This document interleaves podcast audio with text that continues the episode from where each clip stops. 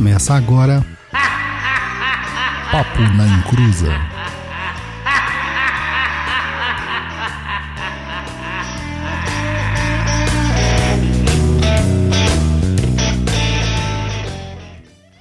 Começou! Aqui é Douglas Rainho e eu não sou raivoso. Meu problema é a ascensão do Yang do fígado. Olá pessoal, aqui é o Roy Mesquita e o espiritualismo ainda quer estragar a MTC. Oi, gente, aqui é a Luciana e já tem alguém incorporando o Imperador Amarelo aí? Olá, meninos e meninas, já que o Roy roubou a minha fala.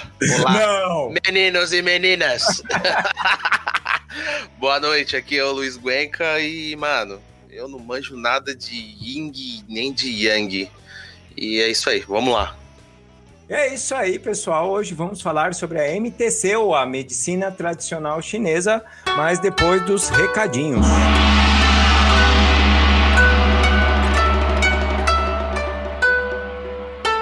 Recados do japonês, né?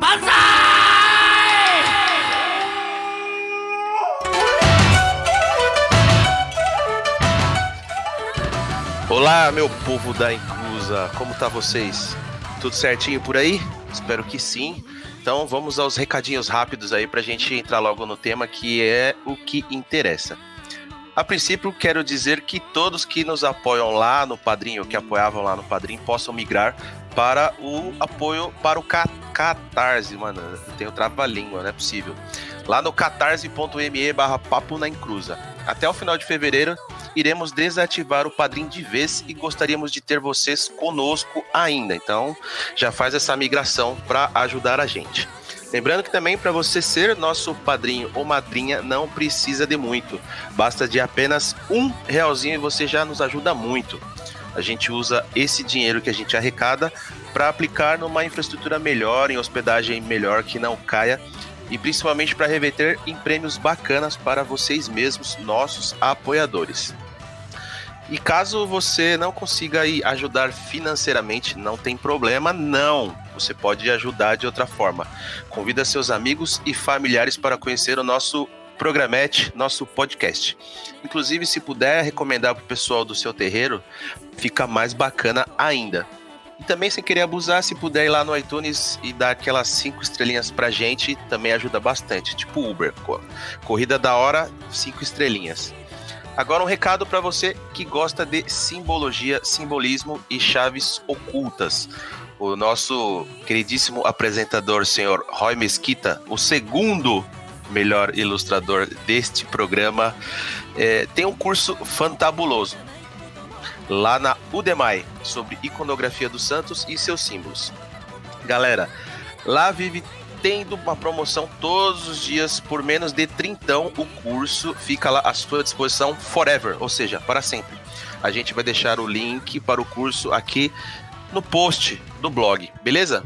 Último recadinho da semana. Na semana passada, o Douglas, nosso apresentador aí também, esteve com o pessoal do Vortex falando sobre o livro dele, é, sobre bem e mal e sobre a lei maior e xingando como sempre. Então, se quiser ouvir o episódio com o pai Dodô, mais no estilão do pessoal do Vortex de ser, procure lá o episódio 44, também disponível no Spotify. E não pode deixar, se quiser reclamar, mandar recado, entrar em contato com a gente, aquele e-mailzinho maroto no contato arroba perdido.co. É ponto. Luiz. Oi. Fiquei sabendo que pode mandar no contato arroba perdido.co corrente também. Corrente também? É, Só se for de ouro. Só se for de ouro. Então é isso aí. É, vamos lá para o nosso programete e fazer um diagnóstico energético dessa turma doida.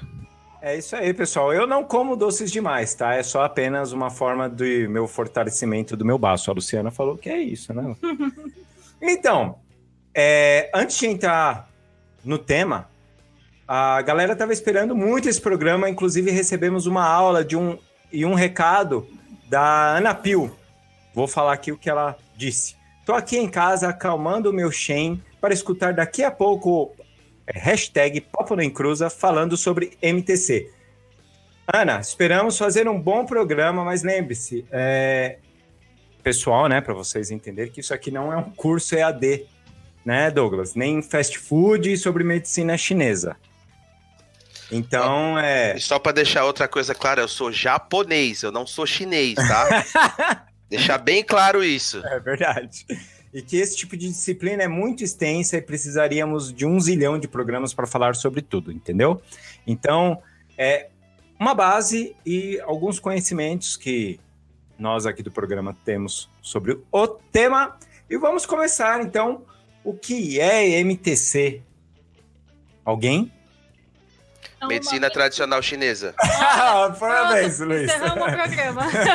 Então tá, gente. Tchau, muito obrigado. Foi o melhor. Fecha, fecha, fecha. Vai, gente, vamos. Vai? Perguntou o que é MTC, eu já falei. Medicina tradicional chinesa. Não, mas essa- caramba, Luiz, eu não sabia que você era tão conhecedor assim. Cara, eu sou um expert em MTC.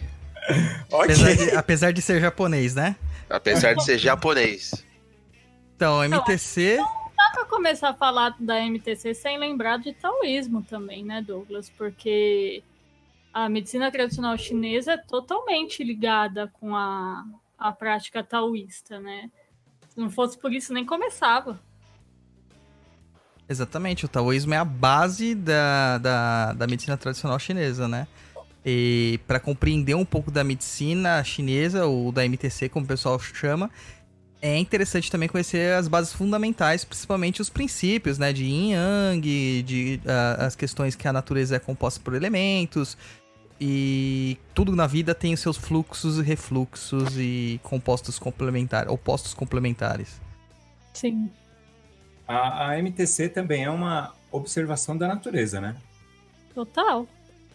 É, o chinês ele tinha muito disso, né? É, Aqui quando nós falamos chinês, nós temos que abrir um parênteses enorme histórico.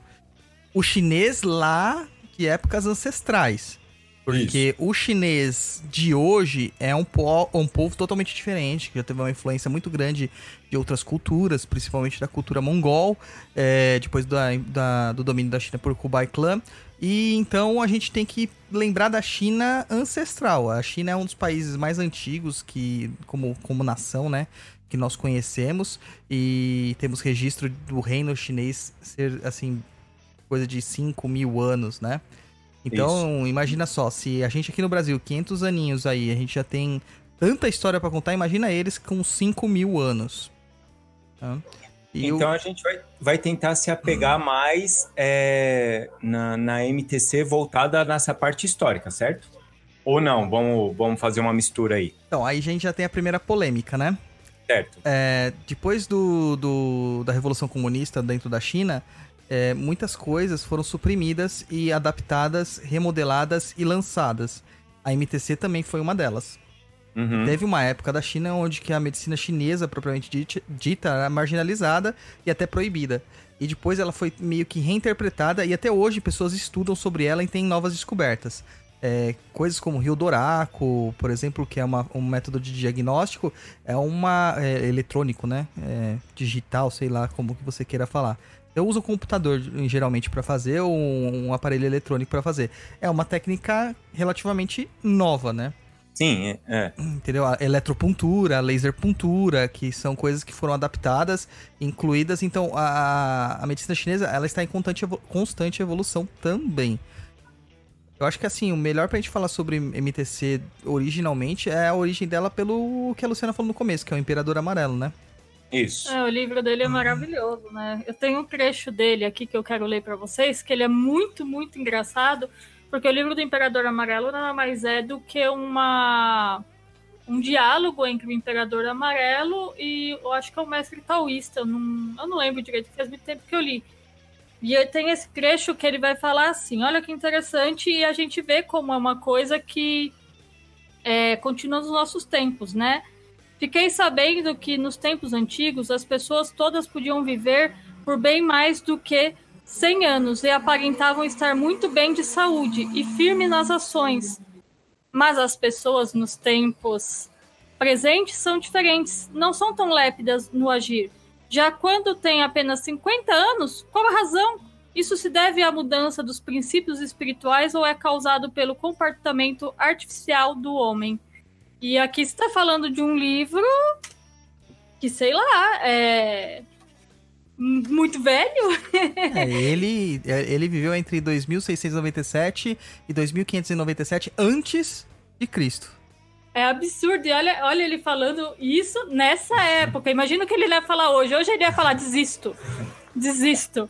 Porque é, é muito legal. Esse, esse livro eu adoro ele, porque esse diálogo ele vai falando as coisas e as dúvidas bobas do, do Imperador Amarelo, assim, quando ele vai fazendo, aquilo vai trazendo uma um conhecimento a mais. Se você já tem o conhecimento da acupuntura, quando você vê aquela simplicidade, até da maneira de explicar, porque você vai pegar os livros de estudo mesmo, eles são. Tem livros são complexos, que é de você olhar e falar, Como se fosse nossa. um livro de medicina mesmo, né? Sim. É, é medicina. É, é uma dizendo medicina, assim, é sim. bem- É, mas lá na China, a medicina chinesa é só medicina, É, né? é só É medicina. só medicina.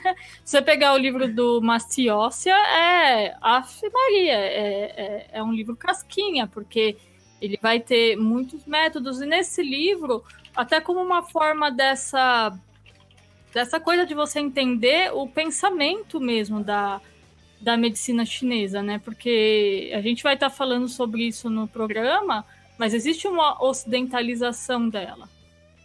Ela, ela começou a ficar é, mais ocidental para a gente conseguir acreditar que ela existe. Porque tem pessoas que não acreditam que funcione, né?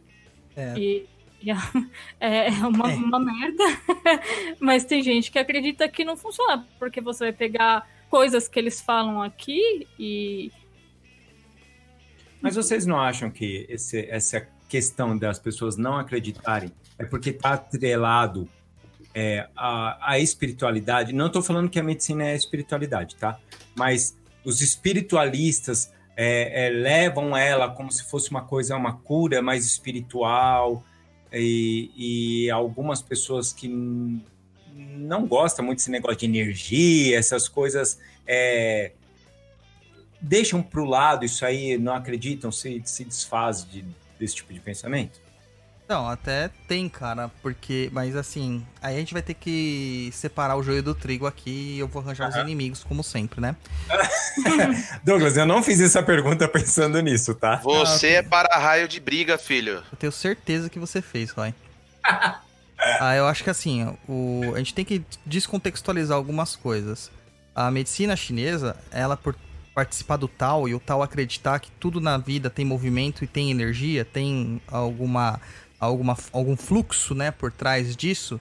É, energia entenda da forma como quiser, né? Não estamos falando de energia no- nas nos conceitos físicos, até porque a palavra existia antes de existir o conceito da física.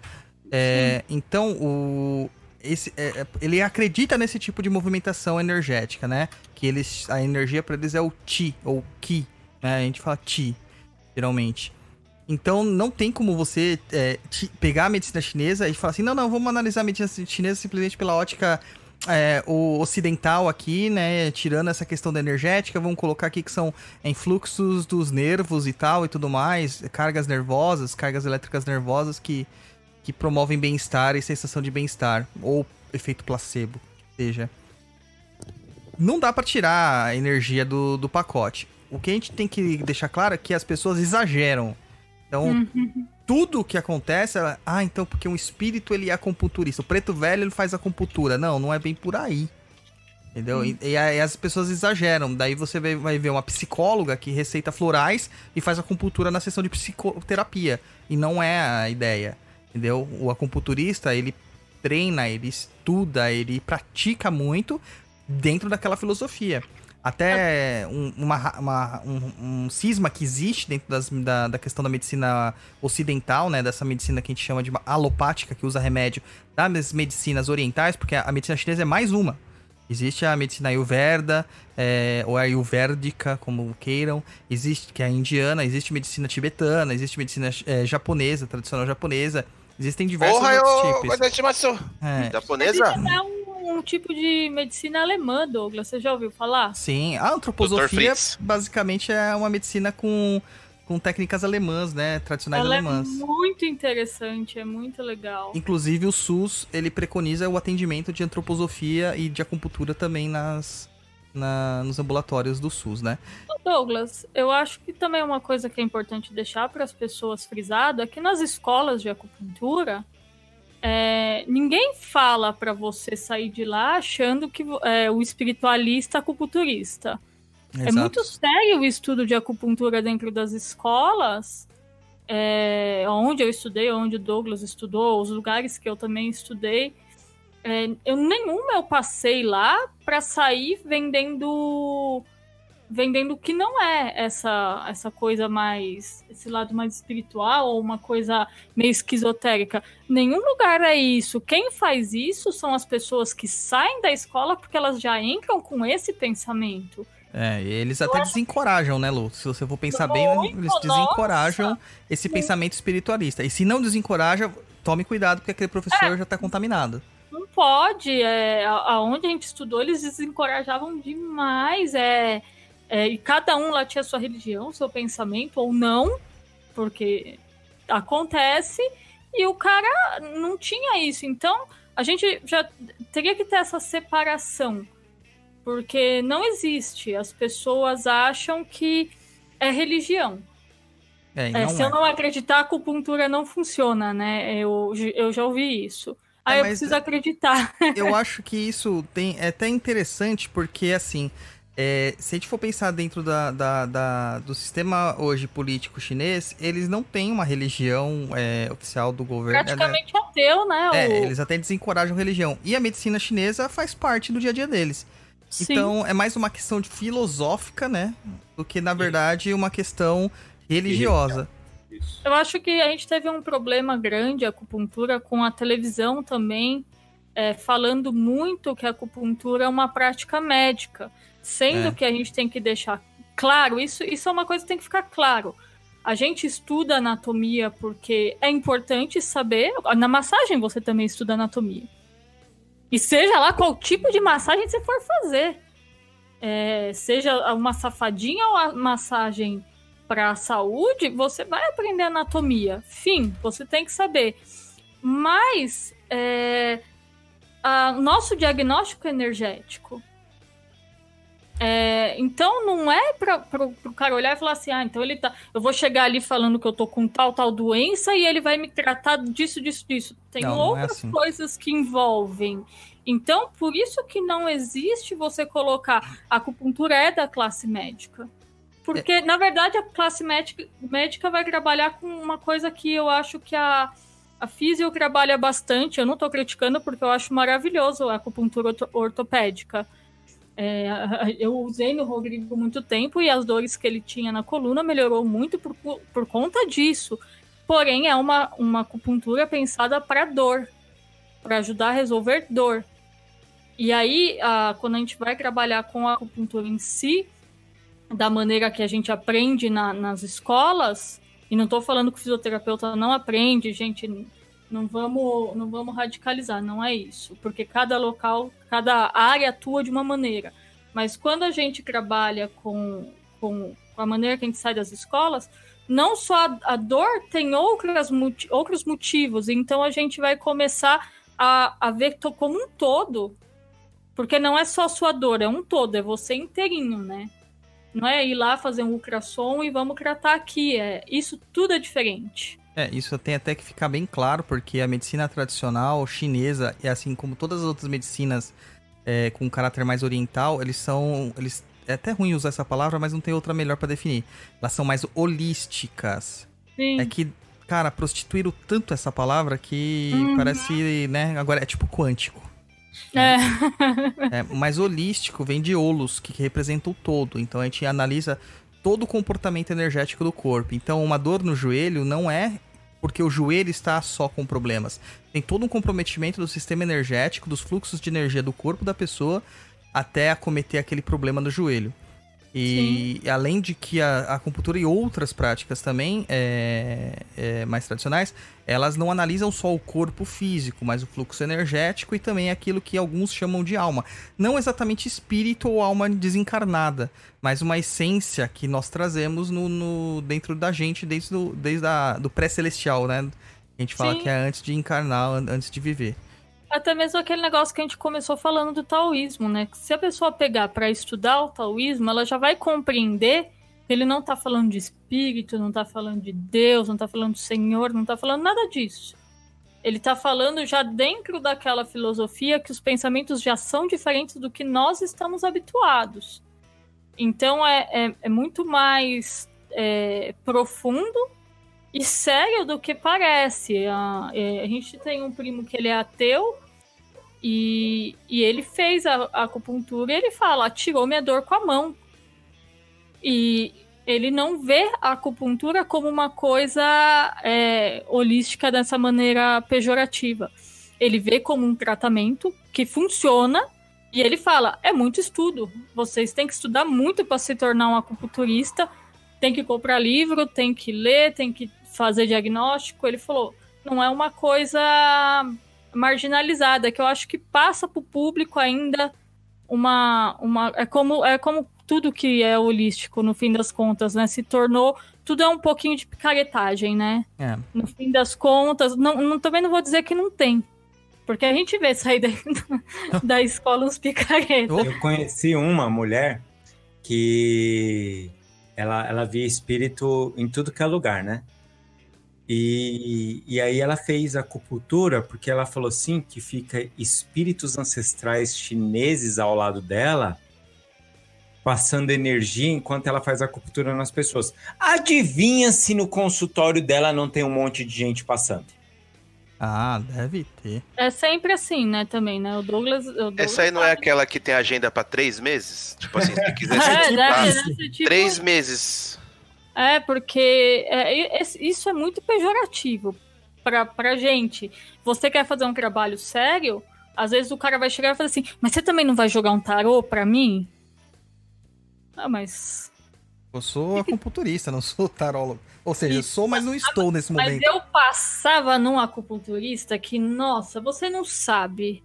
Ele tirava um tarô pra mim, que depois da sessão, nossa, eu saía sem nada. Aí você olha e fala assim: Mas gente, mas gente, mas gente. E aí, ah, porque ele me fazia isso, não tô falando que o cara não possa ter outras práticas. Mas as pessoas não percebem quanto isso atrapalha a. Atrapalha a, a profissão, né? Por isso que não tem seriedade. Eu acho que também falta um pouquinho de conhecimento das pessoas sobre o que, que é realmente medicina tradicional chinesa. Porque o Aí- povo é um pouquinho preguiçoso também de, de só escuta o que tá na televisão e já eras, né? Ah, com certeza. Porque a gente, a gente mesmo, a gente acabou aqui no Brasil usando o termo acupuntura como um sinônimo para tudo que a medicina chinesa faz. E a acupuntura é apenas mais uma das técnicas que a, a medicina chinesa tem, né?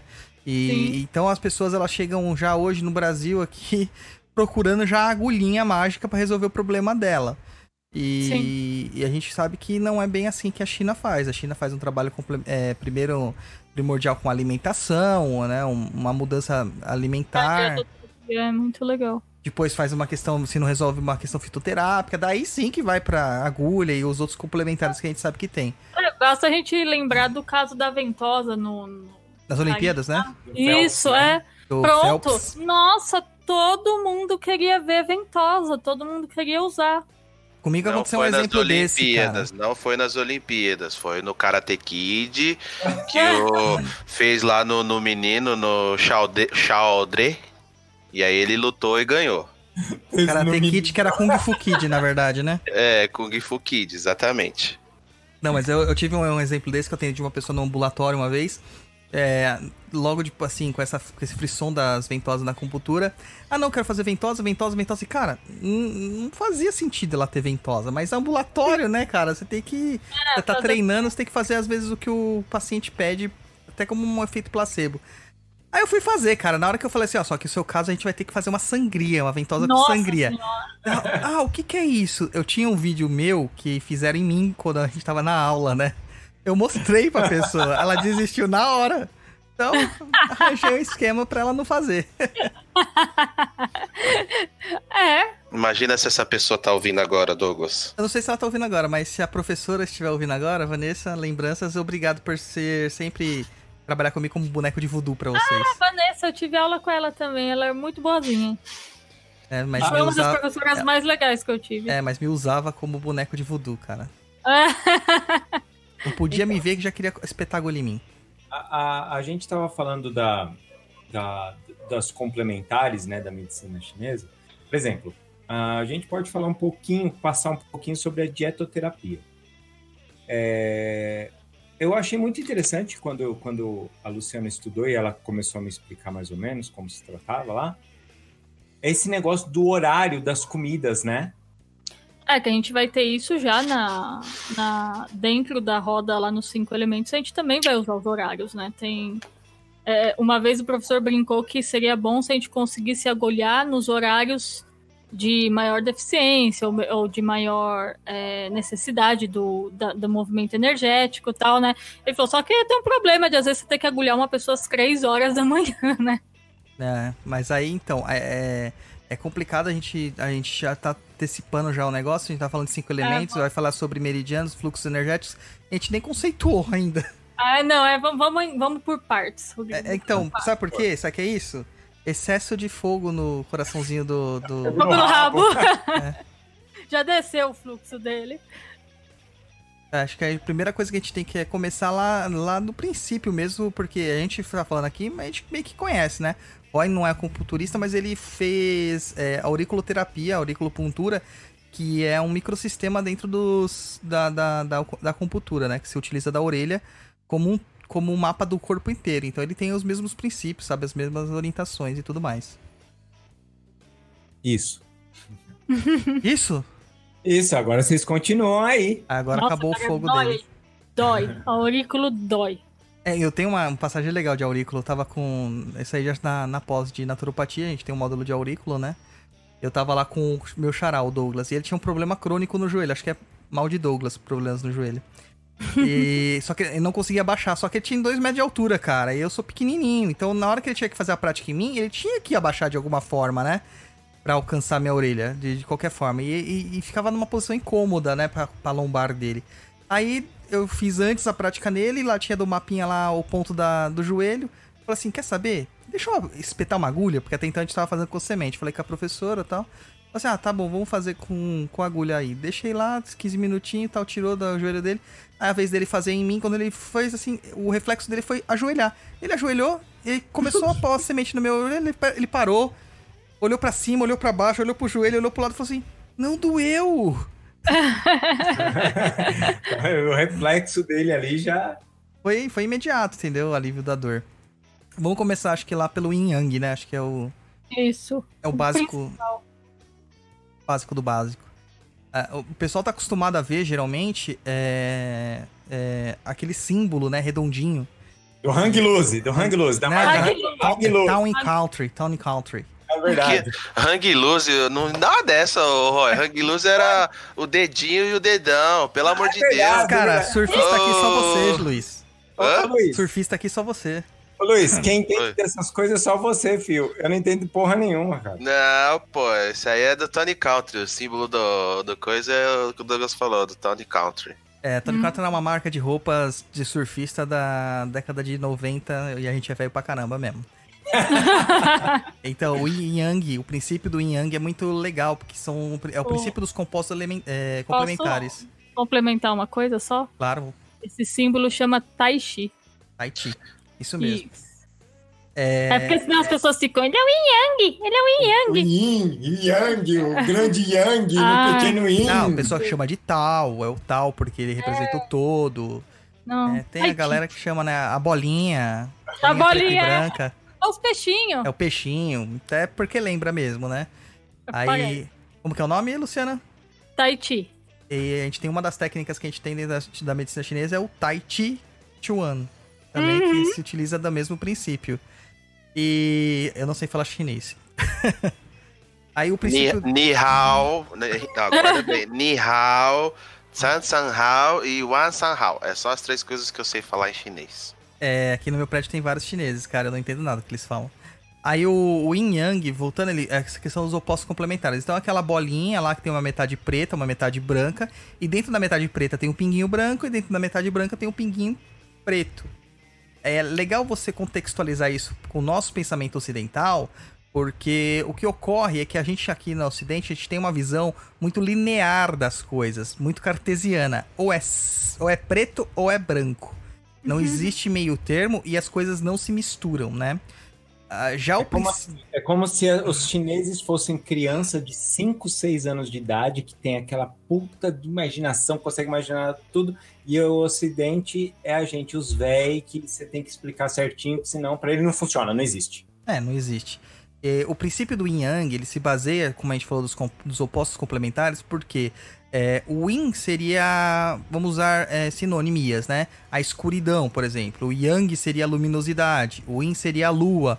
O Yang seria o sol. São, são opostos que eles são necessários. É a dualidade. Mas não é uma dualidade burra, tipo Deus e o diabo, como a gente está acostumado a ver aqui. É uma dualidade que se completa. Porque aquele pinguinho branco e aquele pinguinho preto dentro das cores é, opostas significa que um se gera através do outro e que um tem a semente da geração do próximo. Ou seja, o Yin se transforma, de uma certa forma, usando os termos mais ocidentais, no Yang, e o Yang se transforma no Yin, e um impulsiona o outro e faz esse movimento. Tanto que o símbolo do Tai Chi, ele tem essa, é, é, essa simbologia não só de colocar os opostos se encaixando, mas também de você olhar e você perceber que há certa movimentação, é algo flu- fluido, né?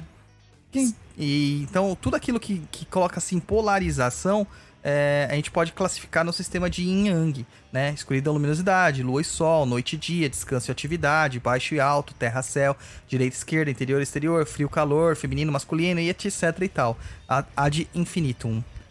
E, o- É, Só, só uma, uma, uma complementação aí. Uma vez eu vi um, um, um professor explicando e eu achei bem interessante.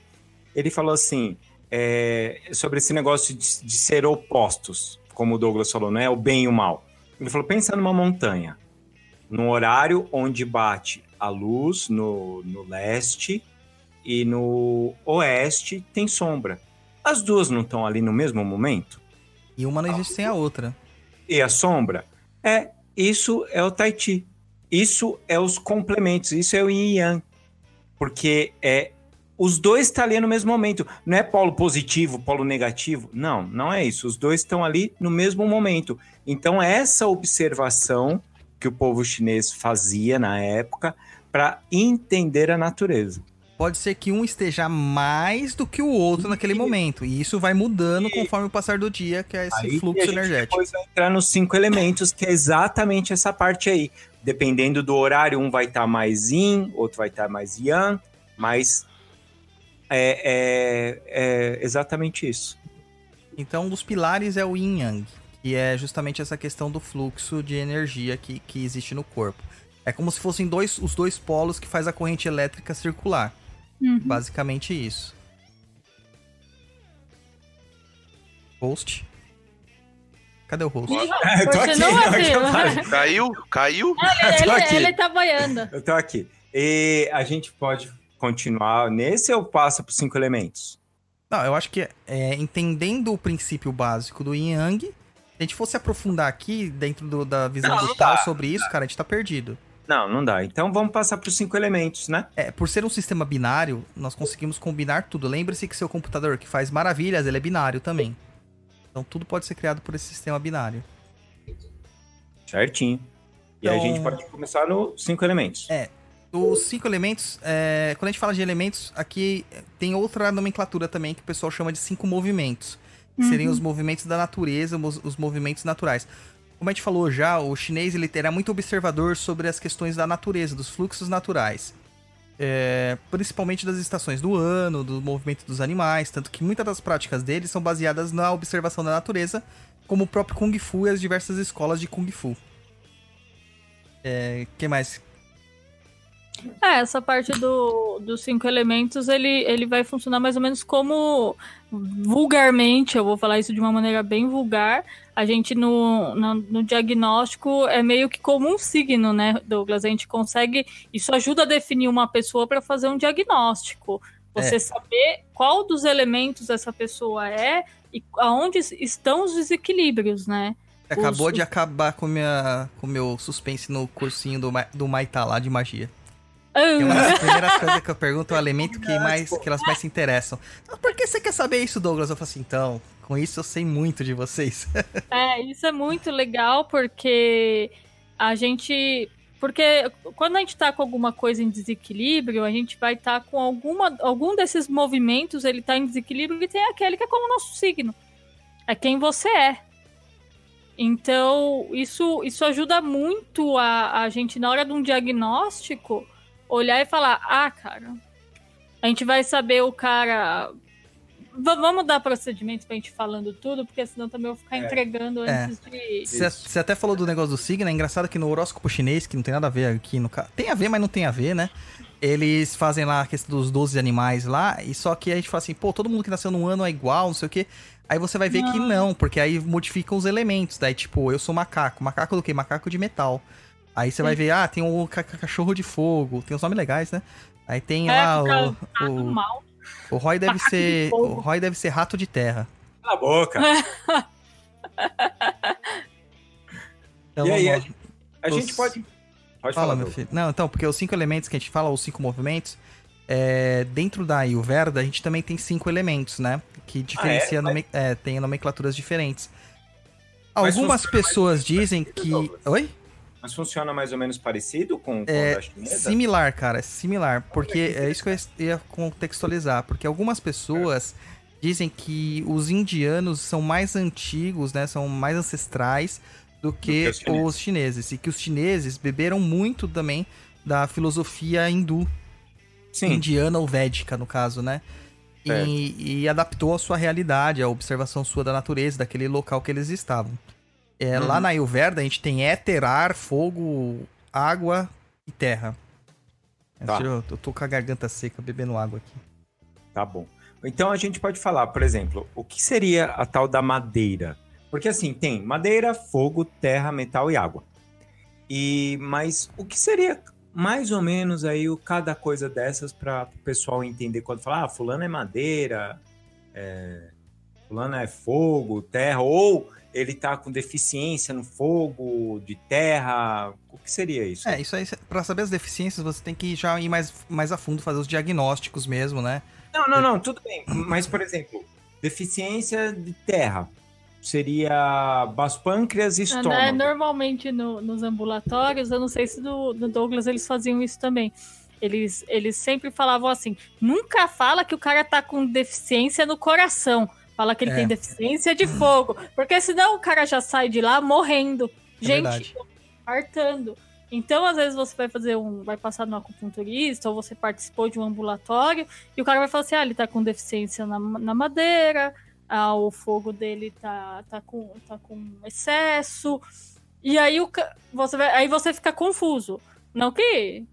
Mesmo que você saiba, às vezes você vai ficar ainda confuso, mas até aí tem gente que já acha que falou, ai, tá com deficiência no fígado. Pronto, morri, é agora. Nunca um... mais bebo. Eu lembro de um caso que falou que a pessoa tava com excesso de vesícula biliar. Daí a pessoa falou, como eu posso ter excesso de vesícula biliar eu se eu não tenho a vesícula? É. é. Daí eu falei, gente, é outro, outro entendimento. É, é porque os, o, os, os, elementos estão ligados ao que a gente chama dos Zangfus, né? Que são os nossos órgãos, órgãos e vísceras e vísceras, mas a gente não, não, não tratando eles. É o, a energia.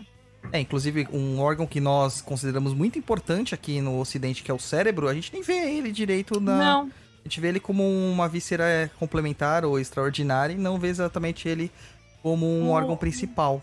Um dos meus professores ele falava que o coração deveria ser mudado para um dos nossos órgãos principais, porque ele falou que pela, pela medicina chinesa, tudo é sentido antes no coração. Então, é. naquela, naquela energia, gente, vamos, vamos sempre deixar isso claro. A gente está falando da energia, não do órgão em si. E é onde então... alberga o, o, a mente, né? A alma seria mais Sim. ou menos o coração.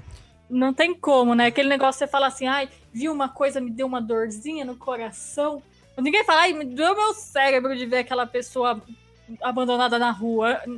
Normalmente as pessoas atribuem o coração, e isso é uma, uma da característica que ele falava bastante pra gente, que ele falava que isso tinha que mudar, mas ia ser meio complexo, né?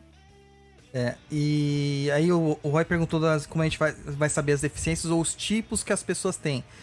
Cara, é muito por análise. Geralmente pessoas mais belicosas, assim, né? A gente, como eu, são mais madeira. E eu vou te falar, 90% da população eu acho que é madeira. São pessoas Uhum. mais nervosas, pessoas mais pavio curto, é, mais é, raivosas, vamos dizer assim, né? E na madeira tem dois tipos, né? Que, que é aquela que eles falam Aroeira, que é mais aroeira e, o bambu. Você já ouviu essa teoria, Douglas? Sim, já. Ela é muito legal, porque assim, se você é uma aroeira, você é duro, você é inflexível. E quando a gente fala que o cara é uma madeirinha bambu, é que ele dá aquela envergada, você ainda consegue mudar um pouco. Agora, se o cara é uma aroeira, ferrou. Porque é aquele cara que ele vai ser turrão. E é isso É mesmo. Cara complicado, assim. É, eu acho que. Eu acho que o bambu é o que menos tem. Eu acho que tem um monte de aroeira. E eles sempre falavam que uma pessoa que fica. Quando são casais, normalmente um, um, um que domina o outro, um elemento que domina o outro, normalmente são os casais. Você chegou a, a ver isso, Douglas? Sim, sim. É um- Isso é muito legal. isso também tem na medicina ayurvédica. É, é triste, é, é uma triste realidade, porque às vezes você vai pegar o cara de madeira, que é aquele cara escroto. É, falando que eu escroto, mas eu também sou de madeira, então. Eu acho Então não que tem quase todo problema. mundo é de madeira, cara. Eu conheci poucas pessoas que não eram de madeira. é, o Rodrigo, eu acho que terra. Ah. Luísa é fogo. terra. Ah, então, tá vendo? A Luísa é Ah, fogo. tá vendo? O fogo taca fogo na madeira. É, a madeira alimenta o fogo também, né? É. Aí vocês ficam aí. É que depois a gente vai explicar isso dentro do, do, do hexagrama, né? Do, do- da- dos cinco elementos, para as pessoas entenderem melhor isso que a gente tá falando. Já que começou a falar de madeira, é, eu não sei se aí a gente vai pular um pouco o tema, mas qual a energia que a, a madeira é, mexe no, no, no nosso corpo? Como assim a energia que ela mexe? Que Energia tá de fígado, que é Ah, fígado. o Zangfu que é relacionado ao, ao elemento madeira? isso. Então, os órgãos são relacionados ao fígado como órgão, né? E a víscera é a vesícula biliar. Então, geralmente como que eles classificam, né? Órgãos são aqueles que têm uma massa, né? Que é- são mais in. É, me corrija se eu estiver errado, Luciana, por favor. Uhum. E os e o- as vísceras são mais yang, que são, os são as cavidades, né? Os órgãos mais é, vazios, aqueles que têm uma cavidade. Então o Sim. fígado ele é mais maçudo, né? É, seria o general do corpo, por isso que fala que os caras são irados, aquele cara mandão. É, é totalmente madeira, né? O fígado é o general que manda no corpo. E a vesícula é o seu complementar ali, como sua víscera, né? Sim. Daí que a gente já vê a teoria do yin, o yin e do yang dentro dos elementos. Uhum. Até, inclusive, até as pessoas falam assim: ah, eu sou muito madeira que eu tenho muito problema de enxaqueca. A gente sabe que a madeira tem muito problema de enxaqueca.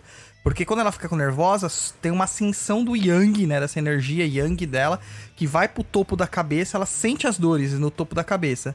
É, dor de cabeça geralmente tem várias formas de você diagnosticar, né?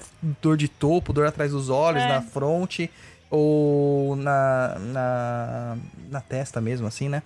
Que você consegue diferenciar qual que é o órgão que tá sendo afetado naquele momento. Sim. O mais comum geralmente é madeira, né? É, normalmente. É o. É a ira, né? O, a raiva do. Divertidamente. Uhum. Ele é muito bom. Bichinho vermelho lá. Aí, então, a gente, a gente pode falar um pouco dos outros elementos, então. Porque aí no Sim. fogo a gente vai ter o coração e o intestino delgado. É, Na terra, o baço, o pâncreas e o estômago. Isso. Metal, intes- é, o intestino grosso e o pulmão. Vou, vou inverter a ordem para confundir a galera. a água, o rins e a bexiga. E nisso a gente vai ter mais um, um, um monte de coisa, né, Douglas? Não é só o, o Zangfu, né? Não. Vai ter a ver com cores que as pessoas Gostam. têm de gostar ou não sabor. Esse do sabor eu acho muito Muito legal, né? Muito útil, né? É Porque normalmente você chega pra uma pessoa de, de determinado elemento e pergunta: Você gosta de tal coisa? Nossa, adoro. A pessoa vai fazer, nossa, odeio. Então é, é, é muito interessante como essa pequena observação faz uma diferença no, no diagnóstico. E Era como que... que o corpo tá necessitando e pedindo e você não enxerga, né? Isso, era, era isso que eu ia perguntar. Se a pessoa ela chega falando que ela, ela, ela tá gostando, ela, ela procura mais coisas azedas para comer, porque vocês fazem as perguntas, certo? Sim. Da, da anamnese, né? Antes da pessoa. é, Cara, eu não gosto desse nome anamnese, cara, porque isso confunde muito com a medicina é, é, alopática, né? Eu prefiro o termo diagnóstico energético. Eu Ok. também acho melhor. E aí vocês fazem a pessoa, vocês perguntam, né? Qual o gosto que ela mais gosta, ou então o que, que ela prefere naquele momento. Cara, a gente Isso. pergunta diversas coisas. Pergunta qual, como tá a textura do cocô, se ela dá tchau pro cocô, se o cocô boia A ou afunda. Vê língua. É bem nojento, tá ligado? Mas é muito útil. Então, Deixa eu Até só, as só... estações, O que que não entendi? as estações, né, do ano. Sim, estação. Só, só acrescentar um negócio aqui, que o fogo a gente tem dois outros... é, tem mais um órgão e mais uma víscera que, que geralmente a gente não enxerga na medicina ocidental, que é o pericárdio, ou circulação e sexo, como as pessoas falam, e o triplo aquecedor, que é uma coisa muito oriental mesmo e própria do, da medicina chinesa, né? Nossa, eu lembro que na aula de triplo aquecedor, é, eu tinha, na nossa turma, tinha uma biomédica. Ela não cabia isso nela, falar de triplo aquecedor. Não é Não palpável, né? Ela não, não, não entrava na cabeça dela e não ela fez o curso todo, terminou comigo e ela não entrou na cabeça dela esse negócio de pericárdio e o triplo aquecedor, né, no caso. Na verdade, toda essa parte, né, do Sim. pericárdio, triplo aquecedor, pra ela nada disso fazia sentido. Porque também é- aí entra outra complicação, né? Quando a pessoa tá muito inserida na medicina, na, na nossa medicina ocidental ou na alopática, ela não consegue, às vezes, fazer a divisão, né? Sim. É muito bom, porque eu não sei se na sua turma foi assim, mas na minha a gente começou com 20 e terminou com 5. É, na minha nós começamos com, com seis e terminamos com dois. É sempre assim, porque a galera começa a sair fora. não aguenta a, a- é muita informação e passada de uma forma bem mais acelere e rápida. Você tem que estar atinado. Não é, é, con- contrariamente o que as pessoas pensam, não é qualquer pessoa que consegue se formar em acupuntura e ter um nível de excelência.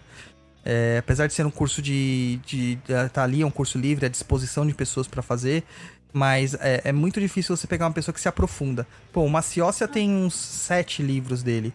Cada livro tem mais de mil páginas. E são Nossa. livros de A3, né? Sim.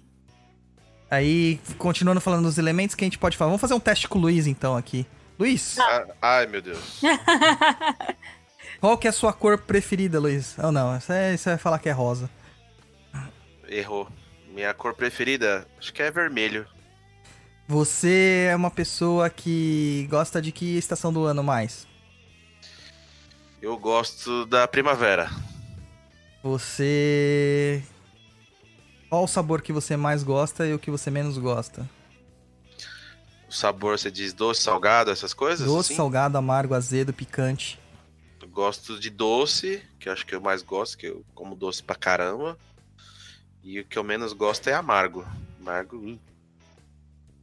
Então, você vê, ele falou vermelho, Uhum. falou amargo, e ele gosta da primavera.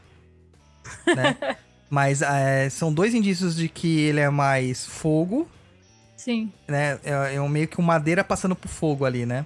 Uhum. E a gente tem que lembrar também que as estações do ano são muito diferentes na região da China, né? É muito mais. É, é, Acentuado. é muito mais destacável, entendeu? A primavera lá, ela não é calorzinho como a gente tá acostumado. Sim. Que aí, que que eu sou? O que mais? O que mais? Então, eu conhecendo você, que eu tô tossindo aqui no, no off do, do microfone. Ah, do microfone. É. Me desculpa aí, gente, é que eu tô com a sinusite atacado. Ao vivo é assim, gente. É. Fica tranquilo. Eu tenho que dar as pausas aqui pra vocês não ouvirem minhas tosses horríveis. Mas aí. O que acontece? Dentro da. Quando você começa a fazer essas perguntas, você começa a verificar é, certas necessidades que as pessoas têm. onde que você tem que trabalhar. Por exemplo, você falou amargo, então possivelmente você tem é, fogo na sua constituição. Você disse que não gosta mais do que? De azedo? Ou Azedo. azedo? Que é a madeira, que é o que gera o fogo, né? E você gosta de primavera. Então você começa a entender que há uma relação aí. Porque para você ter esse elemento fogo, você necessita de ter madeira. Se você não gosta desse azedo, quer dizer que você já tem isso em, em uma quantidade suficiente no seu corpo, até às vezes em excesso. Sim. Entendeu? Você não tá sentindo a necessidade disto, né? E é o que a gente falou da brincadeirinha do baço lá, né? Que fala assim, tô fortalecendo meu baço, tô comendo doce. Porque o baço, ele necessita de doce, mas não é chocolate. né? O doce... Doce é Não batata aquela doce. de leite condensado. Mano, eu como, eu como leite condensado de colher. Nossa, que delícia. E a gente fala que vai o fortalecer o doce, baço. é, Douglas, Oi? pensa que o, do- o doce, na época que da- dos estudos da MTC antigona, não tinha leite condensado, chocolate, açúcar. não tinha. Era, foi o que você falou, era batata doce, né? Ah, nem tinha batata doce, cara. não, não Era- tinha, mas era alguma coisa. É, a, ba- a o- batata doce foi criada depois, né? o mel. Batata Ô, meu, já doce é da, da região da América, cara. Só Então. apareceu na, pra aqueles lados depois do descobrimento. Então. Então é essa loucura aí. E. Então, daí a gente colo- coloca assim: ah, não, vou comer um chocolatinho aqui pra fortalecer o baço. E não é por aí. É, é, é, é- é o açúcar da- dos vegetais, por exemplo, da comida mesmo, da beterraba, da cenoura e de outros tubérculos que, que são ricos em, em, em açúcar, ou de uma fruta e tudo mais. Entendeu? Esse outro doce é só porque você quer mesmo. É, é que é bom, né? É. Aí a Ana Pelta falou assim: Ah, eu tenho que. Eu meio que ignoro quando a pessoa diz que gosta de doce, porque é difícil de quem não goste. É, tem gente que pede quase todo dia pra comprar uma caixa de bombom. Ô, Não sei quem é. Você vai, você vai lá no, no Hortifruti, ó, traz um bombom, traz um chocolate. Quem será? Quem será? Não conheço essa pessoa. Não. É, Inclusive, além- ho- hoje eu comprei uma barra de chocolate pra pessoa. É, eu fortaleci o baço com uma barra de crunch. Então, Entregando assim mesmo, Douglas, ao vivo. Não, não, não, não. Como é que fala? Não citei nomes. Ah, você quer ver, você quer ver uma questão com o que. Douglas e fico jogando indiretinhas. Não, mas não é o Douglas. Não citei nomes. Ah, Então, pra você ver uma questão que a gente fala que o Luiz é um. É, praticamente. A gente fez uma brincadeira aqui, precisa de uma, ah, de uma investigação mais profunda, né? Mas o Luiz, ele. Vou também jogar no ventilador. Ele sofre praticamente de sudorese espontânea. Ele sobe uma escada, tipo, parece que derreteu, tá ligado? Então, o suor está ligado justamente ao elemento fogo. Então, se ele tá é, suando em excesso, isso determina que ele tá com excesso de fogo, possivelmente. E já é a constituição básica dele também. Nossa, eu sou, eu sou demais, cara. Poderemos falar, podemos falar sobre geração e controle? Essas Então, questões assim de do que, que é cada uma das coisas, das, da- dos, dos elementos, quais, quais que são os itens deles, tem diversas tabelas por aí. Como a gente falou, não é uma aula, né? Tem diversos É. livros e tabelas que você pode consultar e que você vai encontrar isso, porque isso é meio que padronizado dentro da medicina tradicional. Então a gente até é, recomenda que vocês procurem e tal, aprofundar mais. A gente deixa aqui como questão de curiosidade mesmo. Sim, sim. Às vezes vai pegar nos livros, tem umas que complementam outras, e você vai ter coisinhas que adicionam, mas basicamente não muda. E é muito legal. Eu- eu- Esse foi uma da... Começa o curso bem com isso, que eles já começam a te puxar pra essa parte, que ela é muito interessante. A galera já fica fascinado, né, logo no início. Depois começa a odiar e sai fora. Pois é. Ô, deram uma, deram uma, uma puxada de orelha em vocês aí no, no, no chat aí. Aonde? A Elis, Ana Elisa Pio. O mel na MTC é considerado picante, não é doce. Ah, sim, é porque é o vômito da abelha, né? Quem falou merda fui eu. Ah, tinha que O ser, mel né? é quente também, ele é considerado Desculpa. quente, cara. Desculpa. É, dentro da, da visão da Ayurveda, ele também tem. Ele já é totalmente diferente, cara. Ele já tem uma outra estrutura. Então, é meio complicado, né? Porque o mel é uma questão mais animal também, né? Produção animal. Bom, não é, não é o foco, vamos lá. É, Quer falar da geração e do controle, ou. Isso aí. Isso, vamos falar. Então, a gente falou que são cinco elementos, basicamente, que, que nós temos dentro da, da, da visão da medicina chinesa, né? Então a gente vai ter madeira, fogo, terra, metal e água. E aí a gente vai ter algumas divergências quanto à literatura sobre qual que é o elemento pri primeiro, é aquele que gera qual. Geralmente a gente parte da água, porque é o elemento onde está a nossa essência é, pré-celestial, por assim dizer. Que é onde que está a nossa, nossa, nossa, a quantidade de energia que nós temos para viver. Entendeu? Que, que é aquilo que, que, que vai esgotar um momento que é uma quantidade limitada de energia. Dentro da água, nós temos o rim e o, a bexiga como é, órgãos né, e vísceras, aí, o Zangfu da, do elemento água. Então, basicamente, ele gira dessa forma, no reloginho. A água geraria madeira, a madeira geraria o fogo, o fogo geraria a terra, e a terra geraria o metal, e o metal, por sua vez, geraria a água. É, eu ouvi em algumas é, partes filosóficas, assim, para deixar isso bonitinho, é que a, a, madeira da árvore nasce da água, que a, e a, a madeira consegue pegar fogo, alguma coisa, ou gerar o fogo, né, por si só, é, se não existe fogo sem um comburente, né. Aí o fogo, ele destruiria tudo e geraria a terra, e a terra, que são as cinzas, né, e da terra que nascem os metais, e dos metais que nascem os veios de água e assim por diante. Você vê que é uma coisa cíclica, fechada. Sim. Só que esses elementos também, eles exercem o que a gente chama de controle ou inibição de dos outros elementos, que são os opostos. Vai formar um pentagrama e não é coisa de macumbaria, muito menos de bruxaria, é tecnologia chinesa do século sei lá, do milênio, do terceiro milênio antes de Cristo. É... Então a gente teria lá que a água controlaria claramente o fogo. Isso aí não muda muito na visão ocidental. O fogo controlaria o metal, o metal controlaria a madeira, a madeira contro controlaria a terra e a terra controlaria a água. Em outras palavras, filosoficamente, a água apaga o fogo, o fogo derrete o metal, o metal corta a madeira, a madeira ela, ela, ela pelas raízes, ela controla a terra, questão da erosão, né? E a terra por si, ela consome a água.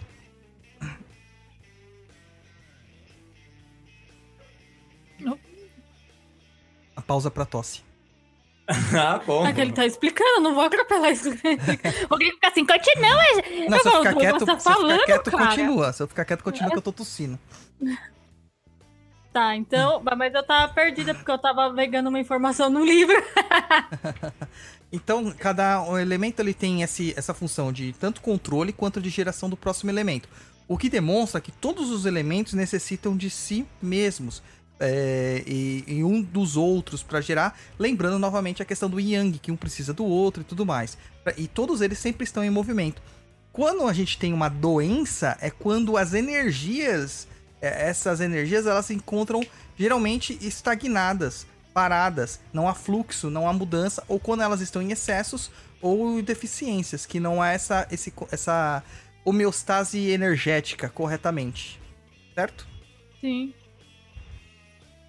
E. E aí? Vamos lá. Pra quem já tá perguntando aí, eu já agulhei meu bitong aqui por causa da sinusite. É que eu tive que tirar pra fazer o, o programa, que senão não dá pra falar com a agulha no meio do nariz, né? Então agora a gente pode passar. Já foi as explicações mais ou menos do que, que é o geração e controle. Podemos falar sobre meridianos. É, o meridiano é o que acho que é mais conhecido aí da galerona, né? É, Todo mundo fala assim, ah, é, é- A pessoa conhece, na verdade, o ponto do meridiano, alguns pontos do meridiano. Tem aquela coisa assim, ah, aperta aqui no meio do, do polegar e do indicador que passa a dor de cabeça, né? É. Que é um- Coloca o gelo na nuca, no, no ponto não sei o que, pra não fazer sei lá o que que colocaram esses dias na internet. Eu já nem sei mais pra que que servia. Cara, é Era, cada. tipo pra, era tipo pra ajudar a apagar o calorão. Falo, mas tá pondo gelo, vai apagar o calorão mesmo. Com certeza. É, Então, são, são. Outro dia eu tava até falando com uma amiga da minha esposa, que é dentista também, e ela fez um curso de laser de dentista, não de acupuntura. E ela tava toda felizona, porque ela descobriu que o laser tem outras aplicações além de pro dentista, e pode ser usado para várias coisas e tal, e que ela tinha descoberto um ponto maravilhoso para tratar ansiedade. né? pra tratar as pessoas mais agitadas e ansiosas e tal. E que ela tinha comprado até a pulseirinha que o professor indicou pra ela comprar e pra ela colocar o laser ali e tal em cima. Chuta qual que era o ponto que ela usava. O C6? É o C6 e o CS6. Ou seja, circulação e sexo 6, que é do meridiano de circulação e sexo que a gente vai entrar aqui, que é o pericárdio, e o C6, que é o do próprio coração. Sim. que tratam essas questões. Ou seja, ela estava usando acupuntura ou laser puntura sem saber. E é uma das pessoas que não acreditam nisso. Acho que essa é a parte mais legal. É é mais que legal. nem aquela coisa, às vezes, quando a pessoa ela tá com dor de cabeça e ela aperta assim aqui do lado nas têmpora. Sim. Na tem, é têmpora aqui em cima, né? Nessa. Sim. E a pessoa fica, nossa, e tem ponto ali. Nossa, quando eu aperto, mas dá uma tranquilidade, mas melhora assim, aí você fala, é, né? É, por que será, né? Por que será? As pessoas elas não têm noção da que existe toda uma, uma, uma, uma estrutura, uma, uma ciência, um estudo por trás disso que é muito antigo, né? Então elas sempre acreditam que é uma novidade, uma novidade da ciência moderna, e não é. Às vezes é um melhoramento. né, no corpo, né, Douglas, que faz com que a gente automaticamente, às vezes, tá com, tá com alguma coisa, coloca a mão naquele lugar, e eu acho que é uma coisa que já tá na gente já há tanto tempo, que o cara vai, faz aquilo e faz, nossa, quando eu faço isso dá um alívio, mas é porque. é, Cara, isso já existe há muito, muito tempo, vai Sim. saber. Onde você andou passando por aí. Então, daí o, o pessoal fala- fica geralmente colocando a mão nos pontos e não repara. Se você pegar um atlas ou um mapa de meridianos, é, meridianos são canais de energia que algumas pessoas chamam de rios de Ti, né?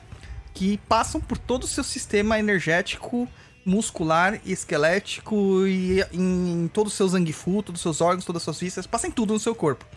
Que é o que carrega a energia do Ti que é essa energia de nutrição que nós temos. O Ti é um termo genérico. Ele serve para designar assim milhares de coisas. Então, quando você for estudar, você vai ver que existem trocentos milhões de Ti e esses trocentos milhões de Ti, cada um é representa uma coisa e cada um é uma coisa, mas todos são, são energia. Você vai ouvir falar de de Ti verdadeiro, que é o Zan-Ti. Você vai ouvir falar do, do, do, do Ti que do Ti torácico, Zon Ti. Você vai ouvir falar da, do Yan Ti, que é o, o Ti da essência. Você vai ouvir falar da própria essência, que é o Jin. É, você vai ouvir falar sobre o, o, o Ti do ar, que é o Qin Ti. E o Ti da alimentação, o Gu Ti. Esses nomes estranhos chineses aí. Aí tem ainda outros, como Win Ti, Wei Ti, Shi Ti e todos esses trava-línguas aí. No fim, é tudo Ti, é tudo energia. E é- são as formas como a energia se apresenta no corpo, né? Como que elas se constroem. Os meridianos são os canais por onde passa essa energia, vão nutrindo os órgãos e, as vísceras, equilibrando seu sistema energético, fazendo seu corpo e, seu, eh, e sua parte energética funcionar. E quando alguns locais que existe um certo bloqueio, é, eles impedem que esse fluxo de energia ele flua livremente, é onde que a gente encontra as é, patologias, como que fala na medicina chinesa também.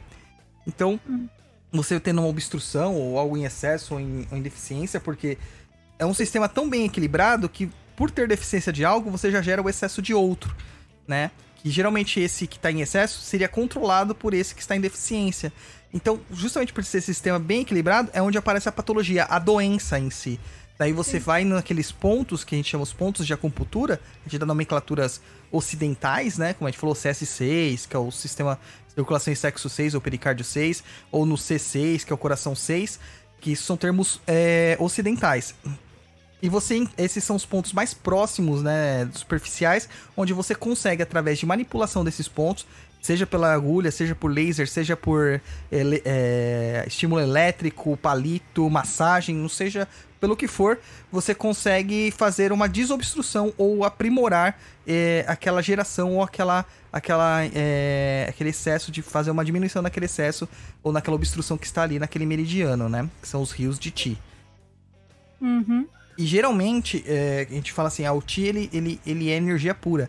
E ele é carregado de alguma forma pelo corpo, né? Onde que a gente fala que ele é carregado pelo sangue, o Shue. Ele é o Zue, que eles também pode falar, né? Que dependendo da, da pronúncia. É, que é o sangue carregando a energia.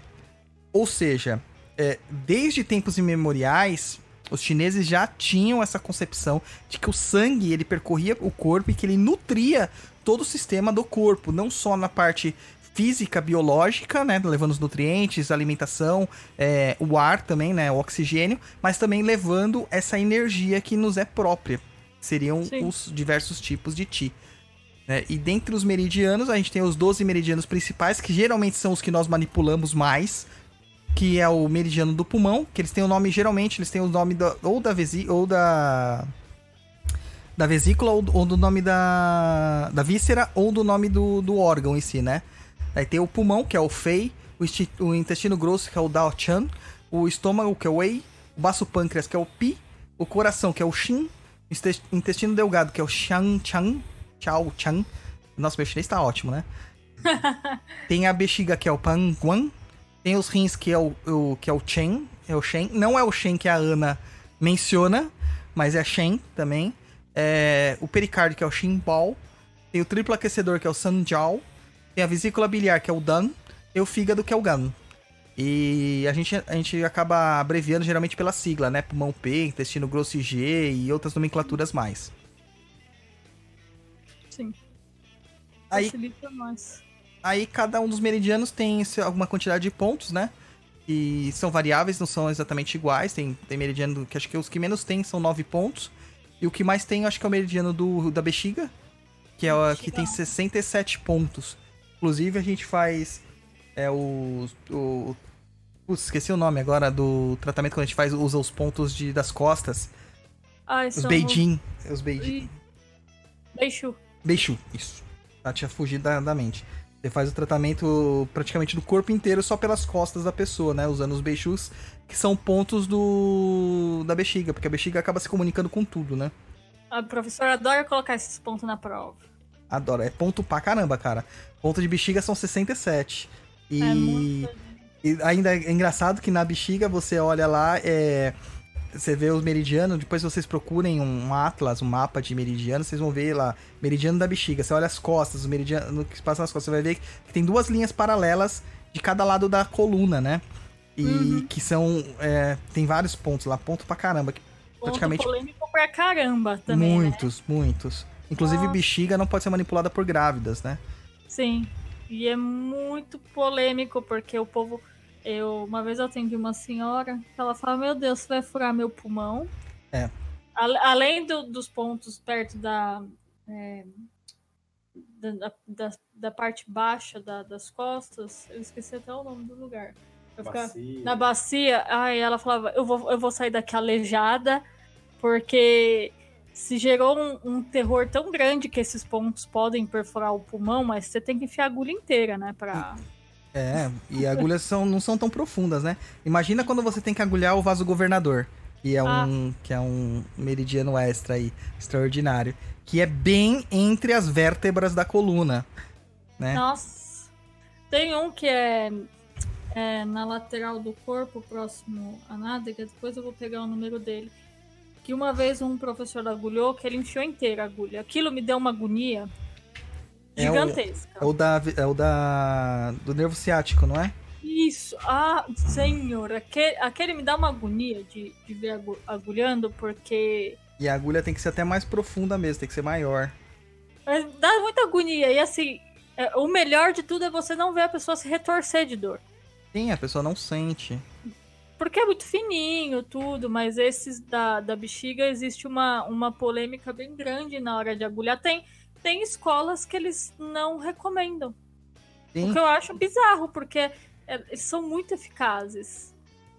Inclusive, Mas- inclusive tem é, em muitos atlas de acupuntura, atlas são livros que tem todos os pontos que falando as funções dos pontos, né? A gente usa geralmente para fazer uma consulta. É, tem vários que tem lá. Isso pode causar pneumotórax, esse pode causar lesão em órgãos e tal. Uhum. Então, por isso que não é qualquer um que pode se formar em acupuntura. Tem que, tem que saber É. anatomia. tem que tem que saber olhar direito pra não também não fazer bobagem. Também é que é aquilo, né? Ah, é, uma vez eu escutei bastante isso. Ah, não, mas você pode agulhar porque a gente tem a medição, né? Que é os. os tum, tum, que é os dedinhos, né? Que você Sim. faz. Eu nunca, nunca soube falar, só sei que é com os dedinhos. É C-U-N. uma coisa assim. O meu chinês também é excelente. E uma, uma, tinha um professor que falava assim: ah, mas se tá na irradiação, tudo bem. Só que existe um ponto entre irradiação e tá completamente oposto. Então, por isso que é importante o estudo da acupuntura, né? Sim. Muito e, importante. Fora que, assim, a, a forma de. Quando você vê nos mapas, nos atlas, a forma de localização, a, a, unidade de medida que se utiliza não é centímetro, não é na, do lado daquele ossinho, não, não é. É, é sempre baseado da. Oi? Fica do lado daquele ossinho ali que você tem no osso, no, no joelho. Ah, mano, um dia a menina foi fazer agulhamento de, de nos pés, é, na região do, do, do tornozelo. Ela falou assim: ah, do lado ali daquele ossinho mais. aquele carocinho gigante que a gente tem no pé. Eu, gente, Não. que carocinho gigante? Pode ser o joanete da pessoa? Ah, entendeu? Depende da pessoa. Se você falar isso do meu pé agora, ele tá inchado. Então você escolhe qual carocinho você quer. Aquela, aquele ossinho que ela, que ela falou é o maléolo. que é nosso. Essa parte que dói muito desse ossinho lateral aqui do, do, do, do, do pé. É, por isso que é importante o estudo e não, não só também pegar um livro, porque também eu já vi muita gente formada só pelo livro. É, se você só tá fazendo na sua casa, tá bom. A bobagem você pode fazer com você ou com a sua família. Mas estuda. Porque o livro te dá boas informações, mas quando você tá com um professor que é capacitado, que ele tá lá para te mostrar, ó, não é assim, não é assado, é, o livro se torna mais proveitoso. Sim. Porque você já tem a noção de como aquilo funciona. Porque até aí, quando eu fui fazer o curso, eu comprei todos os livros que pediram. E eu cheguei, fiquei toda animada, peguei os livros, abri tudo e fiz, gente, não entendendo nada. E aí depois ele explicava, eu catava ali o capítulo e falava, ah. Então é importante o estudo é, para não ter essa banalização, né? É, existem várias formas de agulhar também. Tem gente que usa esse sistema que a gente tá falando dos meridianos, tem outras pessoas que usam cinco elementos, tem outras que, que usam sistemas de. só daquelas. É, da questão do. Como que é o nome? Da, tem um, uma técnica de cinco agulhas. Tem um outro limpei no Facebook, aí o cara usa três agulhinhas e resolve Não, qualquer problema. Eu, eu, uso esse método das três agulhas, é. é infernal, ele ajuda muito, muito tem sido muito bom para ele, ele, ele é meio protocolar também, né? Tem você meio que utiliza uma coisa que já é uma fórmula que já deu certo. Mas para coisas bobas do dia a dia, é... ele é prático, né?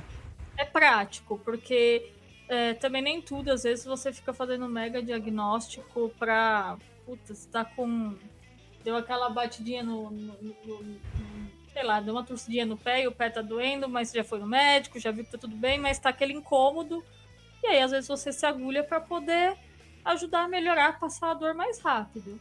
É, então, ele é um livrinho bem de, de diagnóstico prático para coisas bobas do dia a dia, mas mesmo assim, isso não, não, não tira é, a coisa de você não ter que estudar para se tornar um acupunturista e usar.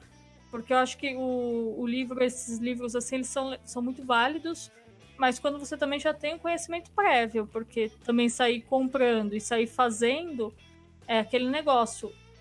É, energético ou não, é uma medicina. Sim. Então ela tem que ser estudada, porque agulhamento, até você falou isso, Douglas, tem até o, os ângulos das agulhas. Sim. O método, que nem tem aquele método de pistonagem, eu, eu, eu eu vou dizer que eu tenho um pouco de terror de alguns métodos. É, aflição, né? Dá muita aflição. Porque eu, eu adoro acupuntura, mas eu sou uma pessoa que eu tenho medo de agulha. E quando faz a, a mocha com a cauda do dragão nas costas lá? gente, apesar de mocha é uma coisa assim que eu amo, eu adoro mocha. Mesmo que dá aquela queimadinha básica, às vezes quando. Quando dá a cutucada bem quentinha em algum lugar, com Nossa, mocha?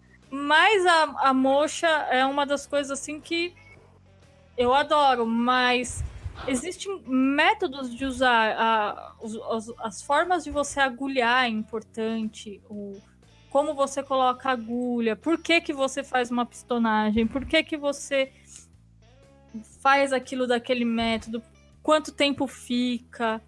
É, tudo isso é válido. No livro tem, mas existe é, o estudo, então é importante se aprofundar. Eu sou bem chata com a acupuntura porque eu acho uma coisa tão é tão legal ele, e é tão funcional que quando eu vejo alguém falando assim, ah, mas eu peguei um livro, eu, meus amigos massagistas, muitos fazem isso. Ah, mas eu peguei um livro de acupuntura, vi aqui uns métodos de dor, aí eu vou e aplico nos meus pacientes. E ele coloca que é acupunturista. E aí eu faço, puxa, a gente estudou dois anos. É, o Adelson perguntou aqui, ó, pra, pra, entrando dentro dessa, dessas questões aqui. Sobre a precisão dos pontos, existe uma margem? Isto é, os pontos de aplicação possuem um determinado raio, ou se errar milimetricamente, o ponto pode dar no melhor estilo Mortal Kombat Fatality? ah, eu acho que não, Douglas. É aquele negócio, eu acredito na irradiação também, né? Não tem que ser exato, né? Se você pegar exato, putz. É, eles têm um raio de, de ação, né? Eles não é um, não é um ponto, um microponto no caso, é eles têm um raio. Né?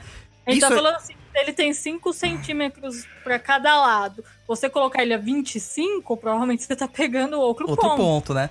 É, Mas... na, na computadora isso não é muito é, elaborado, assim, não é muito trabalhado pelo menos não dentro da literatura ou do acesso que eu tive, mas na, na medicina ayurvédica tem também uma questão assim que se chama marmoterapia, que são os pontos marmas.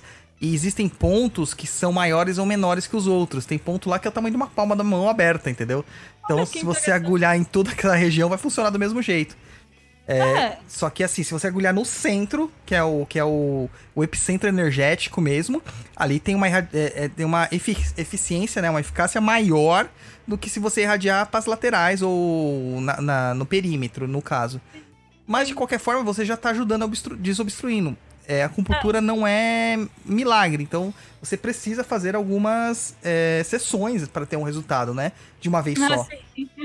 É, tem muita gente que acha que vai numa sessão eu atendi uma senhora no ambulatório que ela fazia tudo errado. Ela chegava em casa, ela tinha uma doença crônica no ombro, então eu tratava só daquilo nela. E ela chegava em casa, ela adivinha o que ela ia fazer, Douglas? Ela ia estender roupa. É. Atendi uma pessoa parecida. E aí ela fazia assim: Isso não está funcionando.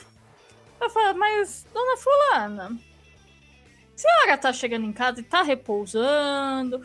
Tô, chego em casa e vou assistir minha novela. Mas ela tinha uma amiga dedo duro que é junto. Uhum. Assim, é mentira! Ela você deitava do lado da máquina. É mentira, ela chega em casa e vai estender roupa, fia. Então por isso que ela sempre tem dor. Eu chego em casa e fico, ó, não tenho dor. E aí você via também que existe essa coisa do paciente. Porque se ele não, não fizer o que você recomenda, como tomar vento depois que faz a sessão de acupuntura, não pôr o pé no chão, aquela coisa toda, que tem gente que sai de lá e já vai. Ah, nossa, tô aqui com uma dor no joelho. Sai bem, porque às vezes você vai a agulha e ali passa dor. O cara já vai catar e vai andar de bicicleta, vai fazer coisa com alto impacto, vai lá crossfiteiro. E aí ferrou. É, eu, porque... tive, eu tive um caso assim, que o cara ele tinha muita dor no joelho. Aí a gente fazia tratamento com ele, usava até alguns, alguns pontos extras, né? Uhum. E quando o cara voltava, ele falava assim: Ah, melhorei no dia, mas no outro dia no trabalho já piorou. Daí eu te pergunto, mas o. Né, a gente já perguntado na Menezes e te perguntou de novo. Mas é, o, o, senhor trabalha, tá falando que trabalha na 25 de março, mas exatamente o que, que o senhor uhum. faz na 25 de março? Ah, eu sou balconista. Ah, fica de pé o dia inteiro. É. Mas assim, a carga de dor do joelho dele é muito grande. Me, me, me conta um dia seu, a rotina. Daí o cara fala assim: não, porque eu chego na loja, abro a loja, subo até o sétimo andar de escada, pego um monte de caixa que tem lá em cima e vou montar a, a, a loja lá embaixo. Porque tudo fica guardado no, no estoque. Falei, com caixas nas costas, quantas vezes você faz isso por dia? Ah, umas 10, 12, 15, 20 às vezes. Eu falei, mano, é impossível o cara não ter dor no joelho. Tá sabendo bem. Não dá, então também é. A... Às vezes as pessoas esperam um um milagre imediato e, e não, a acupuntura tem um tempo para funcionar. Ali a gente pediu uma sessão por semana. Então, normalmente um mês a gente conseguia ter um, um bom resultado já com a pessoa, mas três meses normalmente você conseguir um resultado excelente. Dependendo do- também tudo depende do que, É. do que a pessoa tem, né? Não- Eu já cheguei a ter atendimentos assim de ter que fazer de assim de anão na pessoa por dores, dores crônicas. muito forte, é. O, é, como também eu vi casos é, que, que não evoluíam, como o caso, às vezes, de depressão é muito difícil. Muito difícil. Às vezes não evolui. Você, você vai, você muda, você faz uma coisa, não muda, e você vai mudar a estratégia e você vê que não muda. Também vai ter. É, é como todo como todo remédio. Não adianta você estar tomando antibiótico para dor de garganta e chegar em casa, encher um copão de gelo, aquela coca trincando e tomar. É, inclusive o chinês fala que você não pode tomar nada gelado, né? é Então, tudo quente, A temperatura quente, ambiente, morno, né? morno. Sem, sem exageros, né? Pra, pra A, vo- não... a vovó já tava certa, não põe o pé no chão. Pra É. Deu ruim. Não, Deu essa ruim. senhora, eu chegava a eu colocar ela sentada e eu colocar o, o sapato no pé dela, porque eu falava, porque senão ela colocava o pé no chão e eu falava, cara, não vai melhorar, não, não, vai. vai. E mas não é porque a acupuntura não é eficaz, mas é também porque as pessoas também precisam entender que ela tem que tomar conta da, da, da saúde dela. Se o cara sobe 20 escadas com oito caixas nas costas, o joelho dele é inevitável. Podia trocar pra perna biônica. É, Ou só assim. Qualquer coisa ia lascar. Agora, tem algumas, alguns atendimentos que a gente faz, por isso que a gente tem que saber exatamente os meridianos e tal, é, que você vê ali na hora alguma coisa acontecendo. É, é muito, muito imediato. Eu atendi já um paciente que, meu, você ficava nítido o, o excesso de elemento fogo que ele tinha. O cara era vermelho. Entendeu? O Ai, cara, que- ele era quente. Você se aproximava dele e você sentia a temperatura do ambiente mudar. E a gente agulhava ele em alguns pontos, principalmente os pontos de vento ou de. que você faz, é, faz pra expelir calor, né? Pra eliminar calor. E o cara, meu, ele. Assim. Você via praticamente vapor saindo dele. É uma coisa bem engraçada. Tinha até um ponto que é o Xinchuan, lá na- no topo da cabeça, se eu não me engano. Não, lá eu acho que é o Xixenkong, alguma coisa assim. É bem no topo da cabeça mesmo. E a gente fazia lá o agulhamento e você via que era, era o ponto da panela de pressão mesmo, que a cabeça do cara ia ficando branca, sabe? A cara que chegava vermelha ia ficando branca enquanto ele tava na maca. Era bem legal. É isso, é, isso é bem interessante, né? Quando você pega, eu peguei um, um caso, eu peguei mais caso de pessoas com dor mesmo e uma só com depressão. E o cara chegou com uma torcicolo que ele tava duro, duro. Ele parecia um bonequinho duro. E agulharam ele, que foi muito interessante porque ele saiu de lá que ele mexia, ele mesmo tava, tipo, impressionado, porque ele falou: tô há três dias duro e eu tomo remédio, não melhora, tudo.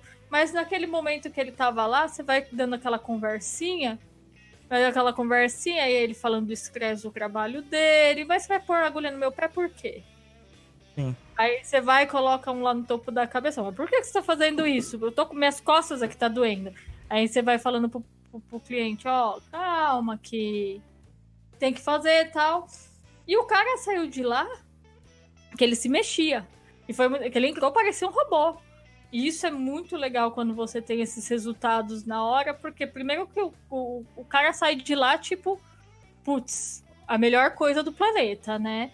E você olha e fala, olha como é. Funciona muito bem.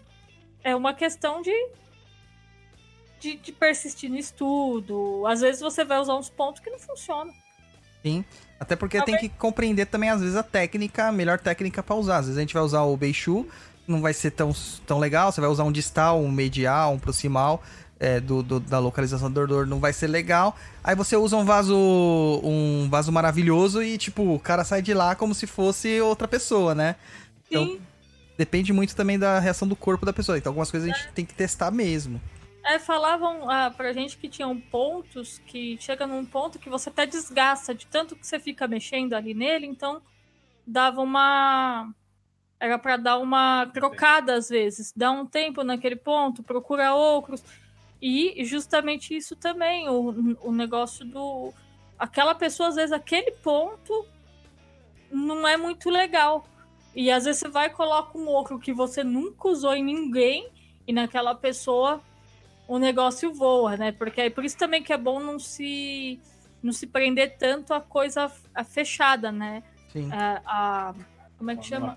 Fórmulas prontas, né? Porque às vezes aquilo funciona funcionou em 100 pacientes, mas no teu não vai funcionar. É, não que é gerar, gerar protocolo, né? diagnóstico. A É, pessoa chega tem na, na aula e fala, qual que é a fórmula pra tirar a enxaqueca? Qual que é a fórmula? Tá pensando acidentalmente, né? Sim, é, como é, eu vejo muito. Eu, tenho, eu participo de um grupo que a coisa que eu mais leio é. Gente, é, eu tô com uma paciente que ela tem muita cólica. O que, que eu faço? Faz uma análise completa da paciente pra entender o da Leva ela no banheiro. Vai saber o que, que, que é. É, No caso da. Que nem eu tive um problema de cólica muito forte. E todos os pontos que eu utilizo hoje para tratar é fígado. Sim. Porque eu sou uma pessoa que sou um pouquinho agitada e sou, às vezes, fico um pouquinho nervosa.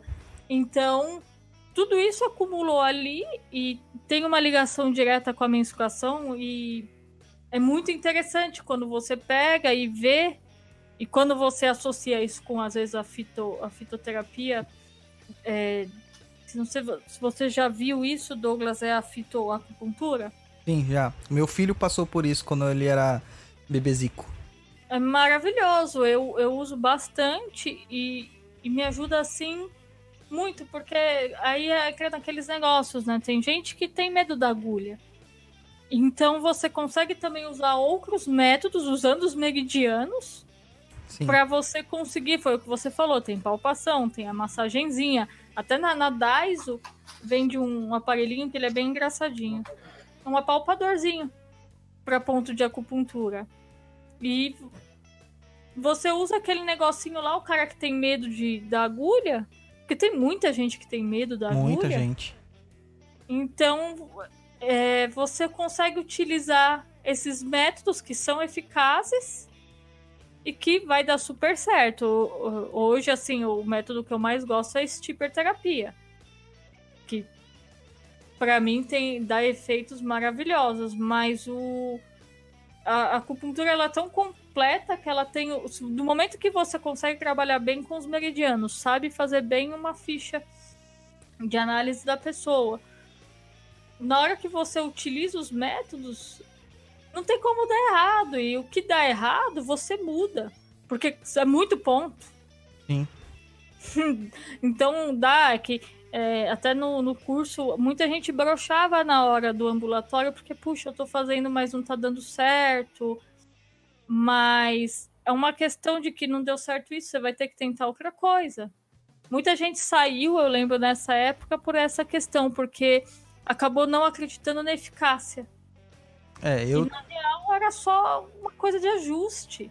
Eu tive essa questão com o Jorge, né? Quando ele era muito bebezico, da bronquite dele, ele desenvolveu bronquite. E as crises eram muito constantes. E pra resolver isso aí, a gente tentou de tudo. E eu falei, ah, tem a, a acupuntura, só que eu não sei se vai deixar ser agulhado. Eu, tinha um, eu não tive coragem de fazer nele. Mas eu tive um terapeuta, é, muito amigo meu, que falou: ó, vou fazer, só que eu não vou usar agulha, eu vou usar sementes e, e ervas, né? Fazer fito, fitopuntura nele. E, cara, eu tenho várias fotos dele bebezico, de- ele tinha Uhum. 4, 5 meses nessa época, com, com os pontinhos, sabe, fixos no corpo. E ele ficou praticamente nove meses sem ter uma crise. E a crise dele era assim, a cada dois dias ele tinha uma crise. É péssimo. E olha que, que bom. E você vê é o que.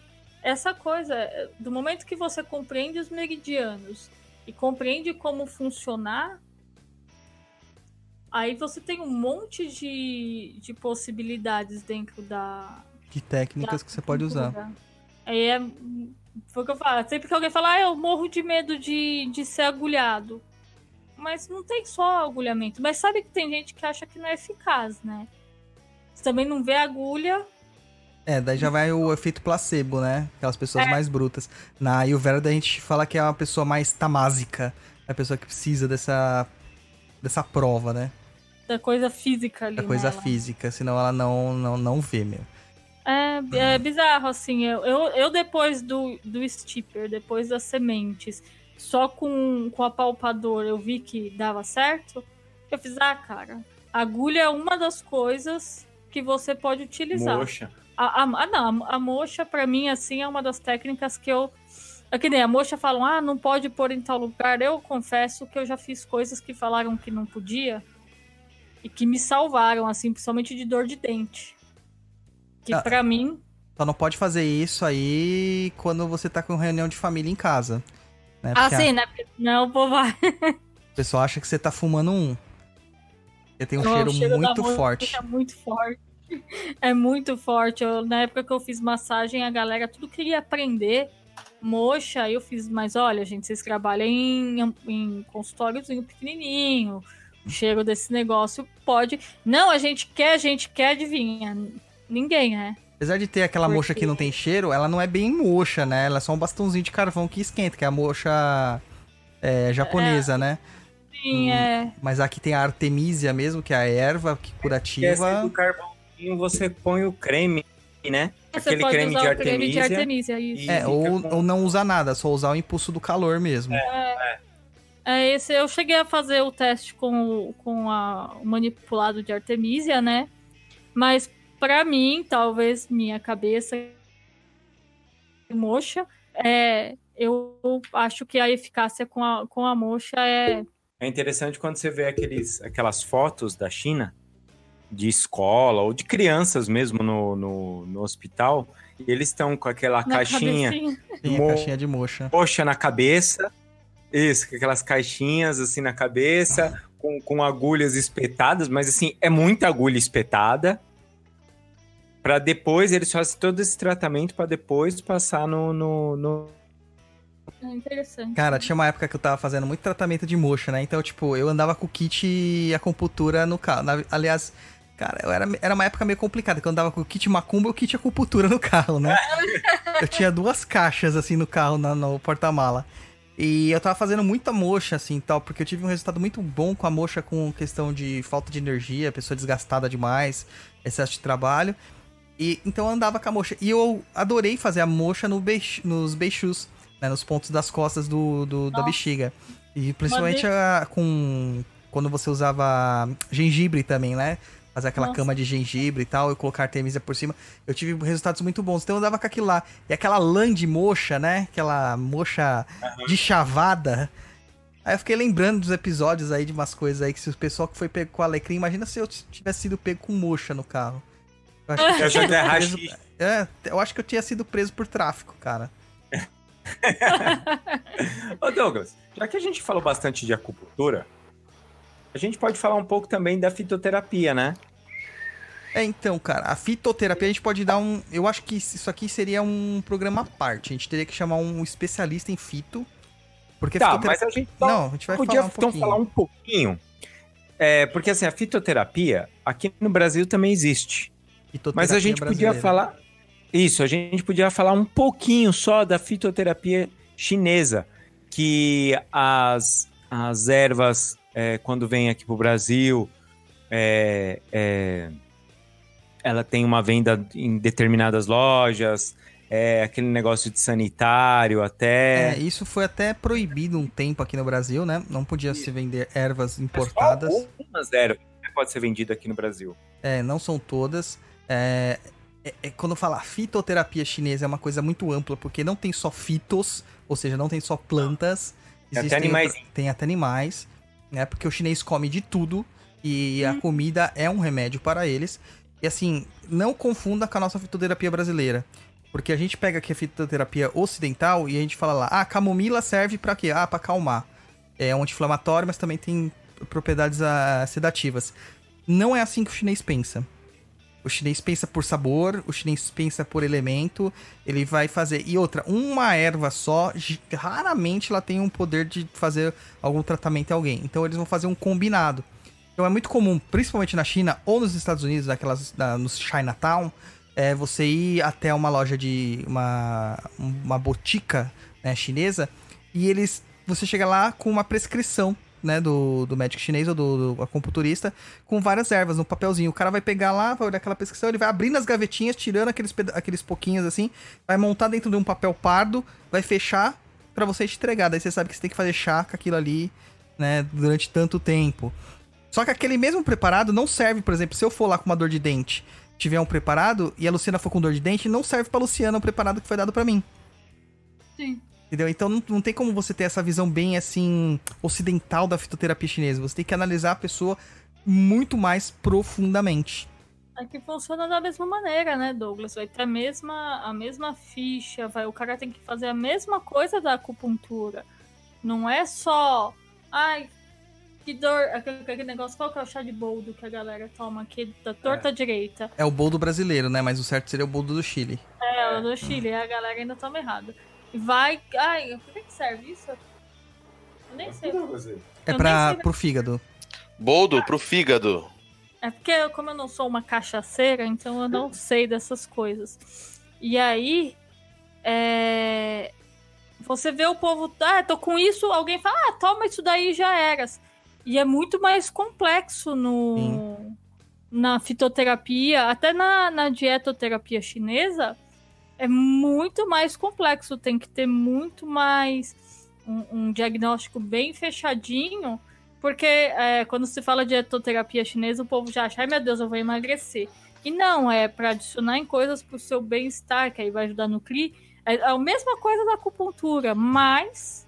A pessoa Com- confunde, né? Dieta com regime e coisa É, assim. já acha que é pra, pra emagrecer. E não, não tem nada a ver. É mais uma coisa para melhorar o seu bem-estar. O chinês, ele tem uma concepção, essa concepção energética que a gente já falou, e ele parte do princípio de que a energia movimentadora, que seria a formação do seu Qi, né, que é a energia movimentadora, ela na verdade ela é uma energia composta de outras três partes.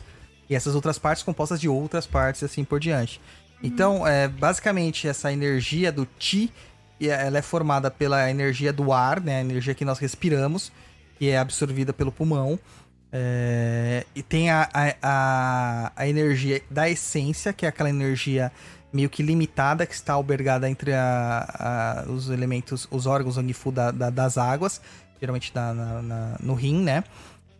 Que tem essa questão que é uma quantidade limitada, ou seja, se, quando acabar você já era, você morreu, né? Sua pilha acabou.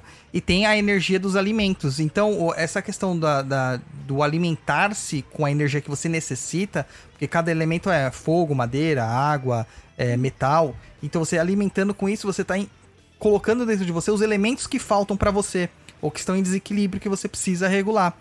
E ele, aliado com uma boa respiração, mais a sua energia essencial, ele vai dar um, um ti, né, real, real um ti funcional para você.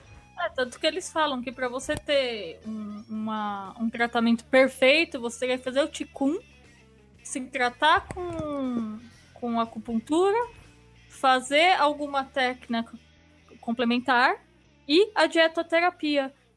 Você ia estar bonitão, porque você tá cuidando da sua respiração, você tá cuidando de tudo. Só que assim, né?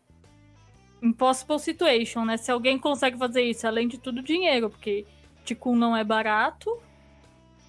E, e hoje ainda, ainda tem muito pouco profissional e também é, a gente tem que vir também a pensar que não tem essa essa coisa. Hoje em dia o povo acha que ele vai para uma religião e já tá bom, ele já tá cuidando de tudo isso. Sim. E, e é, só, é só virar vegano, é só virar vegetariano, não tô falando que não é bom. Até mesmo que se pro seu tô. paradigma Eu tô. Não é bom. se pro seu paradigma funciona, legal, mas não vem, não vem querer me impor nada. E mas as pessoas é, não conseguem é, manter essa, essas práticas. É, puta, é muito. A nossa vida é muito corrida. A gente não consegue parar para fazer isso. Eu falo, poxa, quem consegue, muito nice. Tomara que você não tenha virado um cara chato pra caralho, porque também às vezes acontece. Mas aí eles falam isso e. Só que, putz, que eu falei, né? Se você conseguir fazer uma aula de Ticum, já não é barato. É como fazer yoga, também não é barato. É. Ai, tem um lugar aqui perto, vai falar pra mim assim, tem um lugar aqui perto que cobra 25 reais, aí é onde você mora. Eu moro pra lá de Ferraz de Vasconcelos. Cara, o tempo que eu gasto o dinheiro de condução, que eu não tenho carro, eu vou vou acabar gastando dinheiro que não vai rolar pra mim. Então, também existe tudo isso. Mas aí eu, eu parto de um pressuposto que também, se você consegue fazer alguma técnica que te ajude, dentro de todas as que a, que a medicina tradicional chinesa traz, já é legal pra caramba. Sim, muito legal. Cadê o host? Sumiu? Tá tossindo não, também? tô aqui do lado. Tô aqui do lado. Então a gente já passou um pouco disso. Já falamos um pouco de moxa, ventosa. A gente deu- só tem a, o Tuiná também, que é uma massagem chinesa. Que ela é muito legal. Dói e pra caramba. Dolorida. Assim como o shiatsu. Só pra doer, só pra te fazer so- sofrer. Tipo fazer. Ah, meu santo, esqueci o nome dele. Cara, tinha uma época que era é, a moda era o shiatsu, né? Aí chegava lá, vamos, vamos fazer uma sessão de shiatsu, daí a pessoa ia lá achando que era uma massagem oriental. Iam ter, iam ter geishas nuas, Nossa, né? Se Vai, vai rolando com, com mel sobre o corpo dele. Chega lá, era um cara do tamanho do Roy, assim, pô, no cotovelo. Nossa, Deus me livre. É tipo No baço, né? reflexologia podal. Reflexologia podal é um horror. Porque dói. Quando não dói, tá sendo feito errado. Porque tem que doer. Tem que doer. Sabe uma coisa que sempre dói? F3. F3 sempre Ah. dói. Sempre dói. F3 é o ponto do fígado 3, né? é no pezinho. Procurem depois o Aí meu F3. irmão quase chorou. Porque tava perto de todo mundo só de sacanagem, sabe? Porque quando a pessoa me enche o saco, eu falo, deixa eu te mostrar um pontinho de acupuntura. A pessoa vai todo felizinho. Eu, eu sempre pego esses pra fazer doer. É como você pegar o de plexo solar de na reflexologia também. Normalmente a pessoa chora, porque dói, dói muito. Dói Mas demais. O guachá é uma técnica que eu gosto bastante. Pra tirar a torcicola, eu acho que você depois vai ficar todo esfolado. É, o guachá é um pente feito de osso, né? Geralmente que a gente raspa a pessoa até sair sangue da pessoa. É, eu fiz muito no Rodrigo.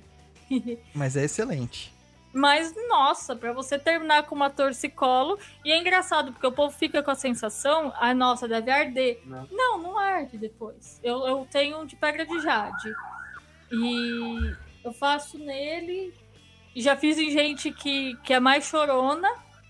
E as pessoas normalmente gostam. Porque ele deixa a marca igual a ventosa, né? Não, É, Só que às vezes é no pescoço, né? Então a pessoa fica mais sem graça de sair com aquilo, né? E não tem jeito. Ventosa deixa a marca, não tem como tirar. Eu já tive uma pessoa que falou assim: ai, que eu vou pra praia, eu vou usar biquíni, tem como fazer uma ventosa sem, sem marcar? Eu falei: olha. Não, Não. não. Não, quase, vai- quase que eu coloquei F3 nela e G20 nela pra ver se ela Fica ligeira. ficava ligeira. E G20 dói pra caramba também, que é o- um dos que eu pus, o Biton e V- e G20 aqui no nariz.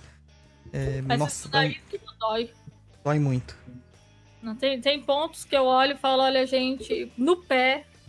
No pé eu passo todos. Pra mim, Deus que me livre, eles doem muito. Tem umas pessoas que falam assim, ah, se tá doendo é porque tá com problema. Nem sempre, é que tem alguns que são muito doloridos. A, a Ana, a Ana Elisa falando, ah, F3, R3, BP3. É tudo 3, cara. Todos doem. Todos doem. O- os de baço, normalmente eu coloco no, no Rodrigo e o BP9, BP6. eu só- ele, ele chora sangue, porque bem no ladinho, assim, aquela pelinha fininha. Aí é, esses pontos, ponto no pé, pé e mão, pra mim, é lugar que eu olho e falo: olha, não dá. Dói demais. Os meus do pé, todos eles doem de uma maneira que eu olho e falo: não dá. Nossa senhora, eu vou dar um soco em quem tá fazendo em mim. Na, na minha, na, minha na, na aula, eu, eu- as pessoas viviam sob ameaça quando elas faziam coisa no meu pé. Porque eu já odeio que mexa no meu pé e ainda vai pôr agulha e doía muito. Aí falavam isso, ah, mas é porque tá com algum problema. Eu falo, mas cara, não é possível. Então, então eu sou uma pessoa com muito problema. É que a gente E- tem muito fake news também dentro da, da cultura ocidental, né? Muita coisa que é Sim. ocidentalização. Sim, é, eu também acho, até da, da criança mística, as pessoas gostam disso. É, qualquer coisa que se remete a oriental é, é, é místico, é isso, é aquilo, né? Então acabaram distorcendo as coisas. Sim. É, podemos começar as perguntinhas dos ouvintes? Temos. Mas é claro que podemos. Então é isso aí, seu Luiz.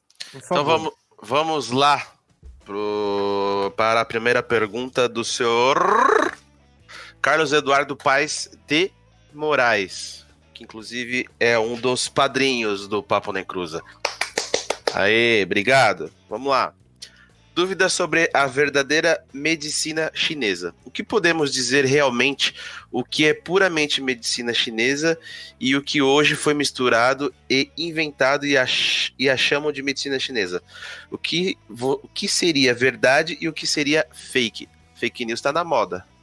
É, é o que a gente falou durante o programa, assim, muito do que é a origem da medicina chinesa você vai encontrar lá no Imperador Amarelo.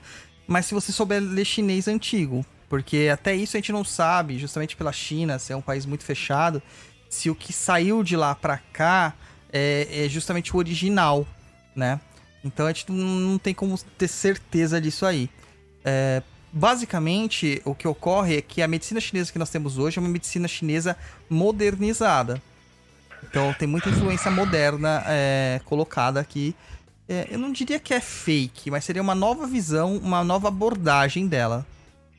Até mesmo porque nem dá, né, Douglas? Se a gente for parar pra pensar, de- se vocês ver vídeo às vezes na internet de acupuntura na China, você vai ver o cara com agulha na língua. Aqui a gente nunca vai conseguir colocar isso numa pessoa que talvez não for da família, que esteja muito disposta. Às vezes um cliente, ele te processa. Sim. Simples assim. Mutilação. Exatamente, porque ele vai falar que você está judiando dele, que você fez aquilo. Tem um ponto que é no furico. E tem a gente que quer gostar. Mas você acha que, que é possível? Não, não é. Na- o que às vezes na China pode funcionar, porque também a gente nem sabe se, se realmente funciona hoje em dia, aqui não funciona. Algumas coisas têm que ser adaptadas. Tem um livro de um autor, eu comentei desse mesmo livro no, no do Cassiano, no, no episódio com ele, que é A Essência da Medicina Chinesa Retorno às Origens. Ele é um livro em dois capítulos com um autor que ele é francês. Ele chama Philippe Sinot. Ele vem para o Brasil todo ano dar um curso. O curso dele é caríssimo. Mas ele é formado é, em medicina e ele se, depois se formou na China também. Tem um, ele tem muitos anos de experiência e o livro dele ele vai falar de uma visão um pouco mais de como ele viu na China e é, tentando tirar também algum, algumas coisas que alguns autores colocaram muito como cartesiano, né? Dessa coisa de querer dar muita fórmula pronta para as pessoas tentarem começar a ver as pessoas mais como um todo e não como uma doença em si. Mas é um livro difícil. Que se você já não tá um pouco mais calejado de ter lido aqueles livros que são mais mais pesados e informativos, você pega esse livro, olha assim e fala: Caraca, mano, que difícil, porque aí a visão dele tem um pouco dessa visão do, da galera lá da China, mas é, mesmo assim ele também tem que adaptar. Porque não dá. Não dá. A Ana falou que é o sonho de consumo dela fazer o curso com ele. Eu também tinha vontade, mas é pauladinha, né, Ana? Meio caro. Os livros dele também não são muito baratos, mas vale a pena, assim. É, não acredito que, que, o, que o curso com ele deva ser deve ser muito bom, porque ele tem uma, uma atenção para doenças é, femininas, ele tem uma coisa, as, as doenças femininas dele deve ser muito legal, de, de saúde mental, e mas é um cara que é, no fim eles têm que se adaptar um pouco, porque a gente tem que lembrar que a gente está no ocidente. É diferente, os nossos pensamentos são diferentes. Não adianta ter é, o fascínio pelo Oriente, sendo que aqui a gente. É... Ah, foi o que eu falei, ninguém vai querer ter uma agulha na língua. É, tem um pontinho que aqui no meio desse negocinho que a gente tem no. Eu não lembro o nome disso, gente. Que tem entre o nariz e a boca. No lábio, é, mas essa coisinha aqui, ó, nessa focinha que a gente tem.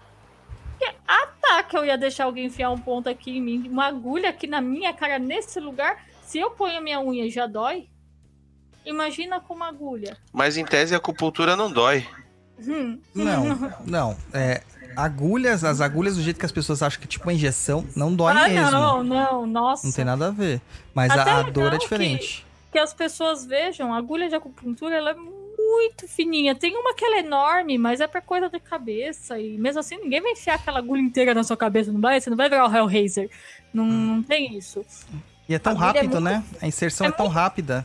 É rápido. é- Ah, mas tem lugares que dói? Tem. Mas até aí, é... Mas Tem até aí coisa a gente que faz dói. sangria no ápice da orelha. É? Aí a gente faz sangria no ápice da orelha. Você, você corta a orelha da pessoa, entendeu? É, tem coisas assim que você. O negócio da sangria é bem polêmico. Muita gente não, não aceita. Então, sendo que são coisas que ajudam. Então, se a gente já tem que ter esse cuidado, porque aqui no, no, no, no Ocidente a gente está muito acostumado com, cara, se eu achar, eu te processo. E o que a acupunturista toma de processo, É, tem que tomar cuidado. Por isso que tem que ter um contrato, você não pode atender sem contrato. até a moxa, se você tem que explicar pra pessoa que a moxa fede e que não é maconha. Ai, meu Deus do céu. Tá muito mimimi o povo. Muito mimizento. É complicado, é, é complicado. Foi, foi o que eu disse da senhora que eu atendi ambulatório. Ela achou que ela ia ficar paraplégica. Porque ela viu no, num programa de não sei aonde, na televisão, que só médico podia aplicar. Então eu ia deixar ela paraplégica. É, não é bem assim. A gente teve um movimento, um movimento de médicos é, para tentar monopolizar a, a acupuntura e não passou, tá? Não passou, isso aí não foi aprovado. Ô Douglas, eu tenho um, um, um amigo que ele é acupunturista e ele tava falando pra mim que na época que teve aquele filme O Romeu Tem Que Morrer, Sim, e... ele usa acupuntura, né? O Isso, Jet Li, isso, que ele usa pra matar umas pessoas. Acho dá que é o beijo do coisa dragão. assim. Isso. Ele falou, cara, que foi um inferno naquela época trabalhar como acupunturista. Então, eu vou dizer agora da, da, da ponto de vista de ex-artista marcial. É... Existem, existiam certos pontos que a gente aprendia que realmente, se você aplicasse certa força, pressão, velocidade, precisão, você causava uma. é, uma paralisia temporária na pessoa, entendeu? Sim. É muito parecido com o beijo do dragão, que ele, ele consegue ir atrás do cara, na nuca do cara, com a boca, ele enfia uma agulha bem na, na, na cervical do cara, né? Isso paralisa ele. Dentro da, do que eu aprendi, tanto, tanto no Karatê quanto no Inchun, existem pontos assim. Mas, cara, é de uma precisão, é de uma técnica tão refinada que mesmo que você quiser, você não acerta. Entendeu? Um acupunturista não vai fazer isso assim, com uma agulha.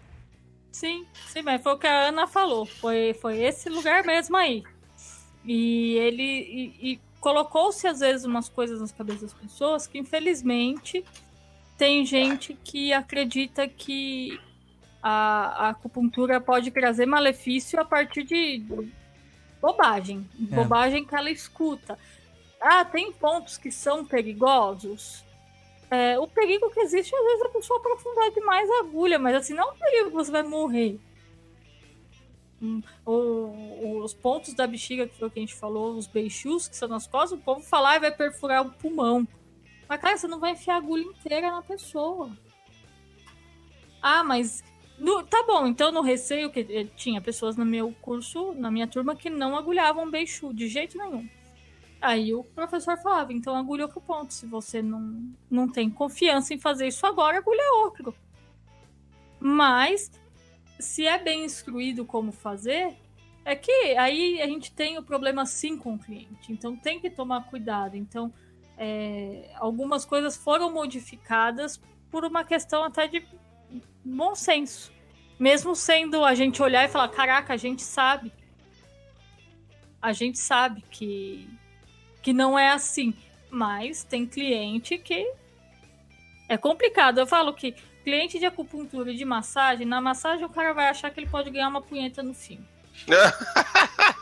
Happy ending. Parei de atender massagem por causa disso, porque cliente acha que não é só massagem. Não, tanto. não é bem-estar. Mas do, do outro lado também tem, né, Lu? A gente tem que ser é, é mais com mulheres, claro, mas com homem Sim. também tem.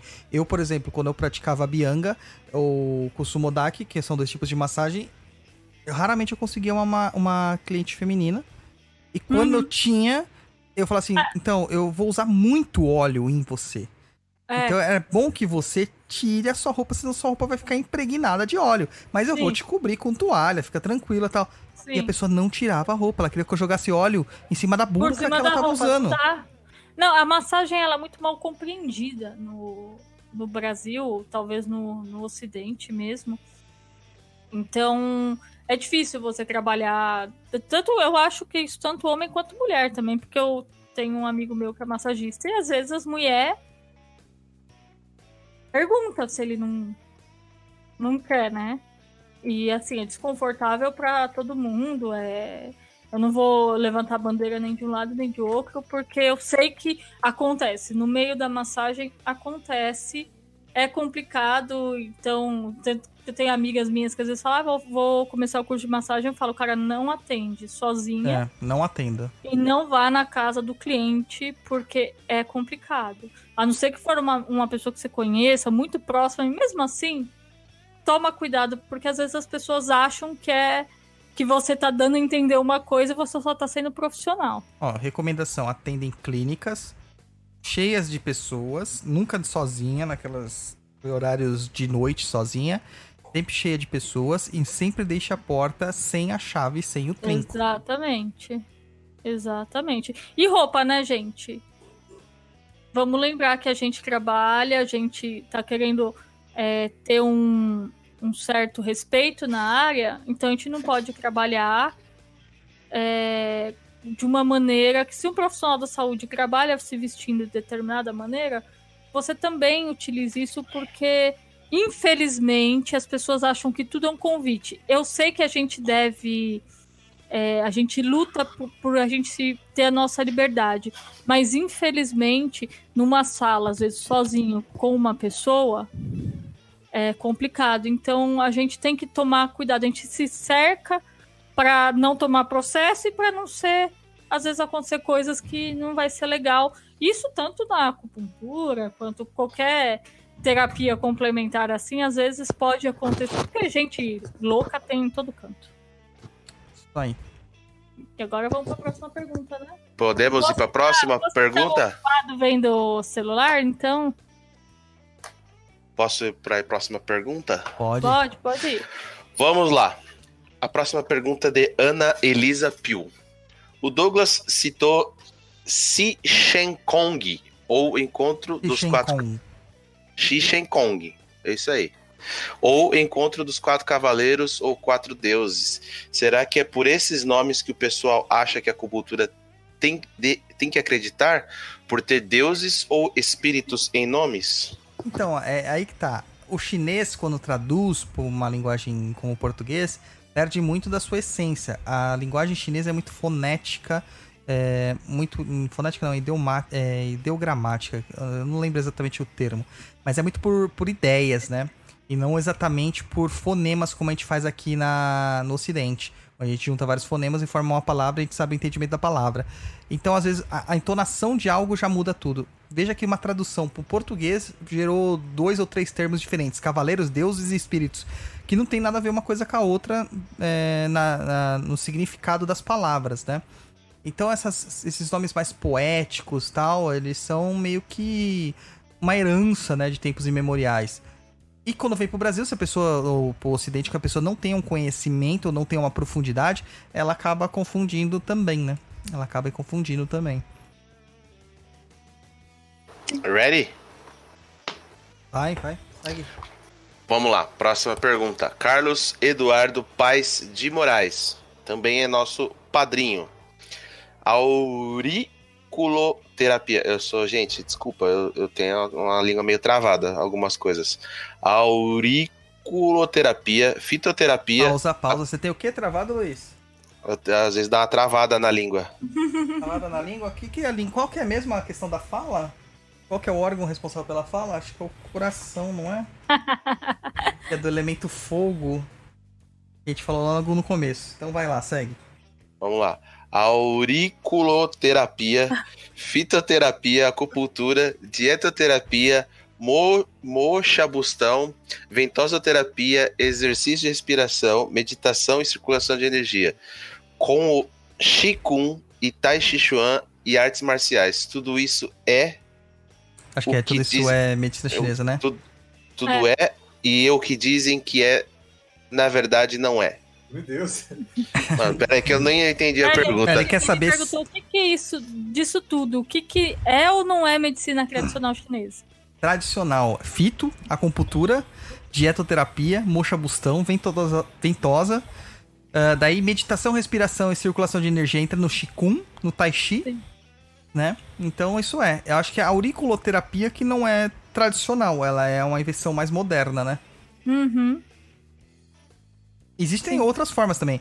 Tem usando outros microsistemas, que é da palma da mão, do pé, que é reflexotera- eh, reflexologia, tem craniopuntura. Tem umas coisas da hora, cara, pra fazer aí. Tem.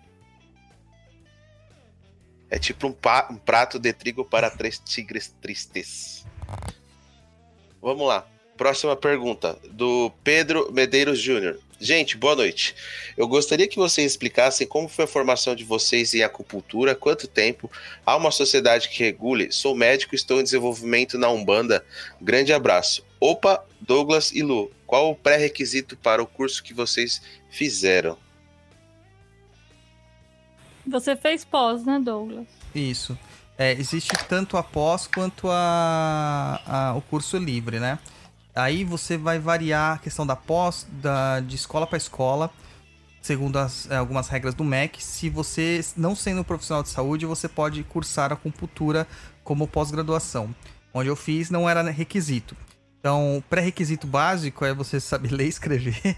É, né, é o- é o básico, ter um pouquinho de discernimento e eu não, não, não, não tenho muito claramente isso escrito que você precisa ter um curso, por exemplo, é, o ensino médio completo para fazer um curso livre. Mas no, na pós, lógico, você precisa ter um, né, um Ah. curso de formação de ensino superior. Geralmente, ah, curso de acupuntura mesmo, só acupuntura, só pra você saber os pontos, é um ano. Mas para você chegar aí, você precisa de saber muito coisa antes. Então, o curso, eles são praticamente dois anos, mas, cara, é puxado pra caramba. Geralmente é três aulas por semana, coisa de quatro, cinco horas de aula. É, é, durante Ambulatório. é, ambulatório durante, durante dois anos. E, e assim, é conteúdo sendo passado o tempo todo. Não tem intervalo pra aguinha, não. É 15 minutos e volta conteúdo, e volta prática, e vamos fazer. E tem semanas que você tem que fazer o ambulatório, tem semanas que você tem que é, entregar trabalhos teóricos, mais é, partes EAD, etc, etc e tal. Então é bem complicado, assim, é, dizer quanto tempo exatamente é né? Porque vai variar de escola para escola. E outra, É pra estudar dois anos e depois a vida inteira. é, Igual a durante, medicina. e você vai fazer o básico durante dois anos, depois você vai se aprofundando nas outras coisas, né? É que vai ter vários cursos depois, que nem tem na, na escola onde a gente estudou, tem curso de para doença de mental, tem para saúde da mulher, tem só para coisa ortopédica, então você pode se especializando. Eu, eu assim, se eu pudesse, eu faria outros cursos de acupuntura, porque às vezes você pega um professor que ele já tem mais experiência e às vezes ele tem mais dica para te dar, então eu não sei, é que eu quando começo a estudar, eu começo a ficar muito fascinada, então por mim eu, eu estudaria em outras escolas para poder ir pegando mais coisas, mas que tem vários é, pequenos cursos que você pode, depois que concluir dois anos, fazer para poder. Tem um, hoje tem um sindicato, né? Se você. Porque não tem regulamentação, a acupuntura não é regularizada, né? Mas tem um sindicato que você se associa a ele. Aí você tem desconto em cursos, é, ficaria lá o seu a sua carinha para as pessoas poderem te procurar, se caso você quisesse deixar. Tem oportunidade para fazer reciclagem.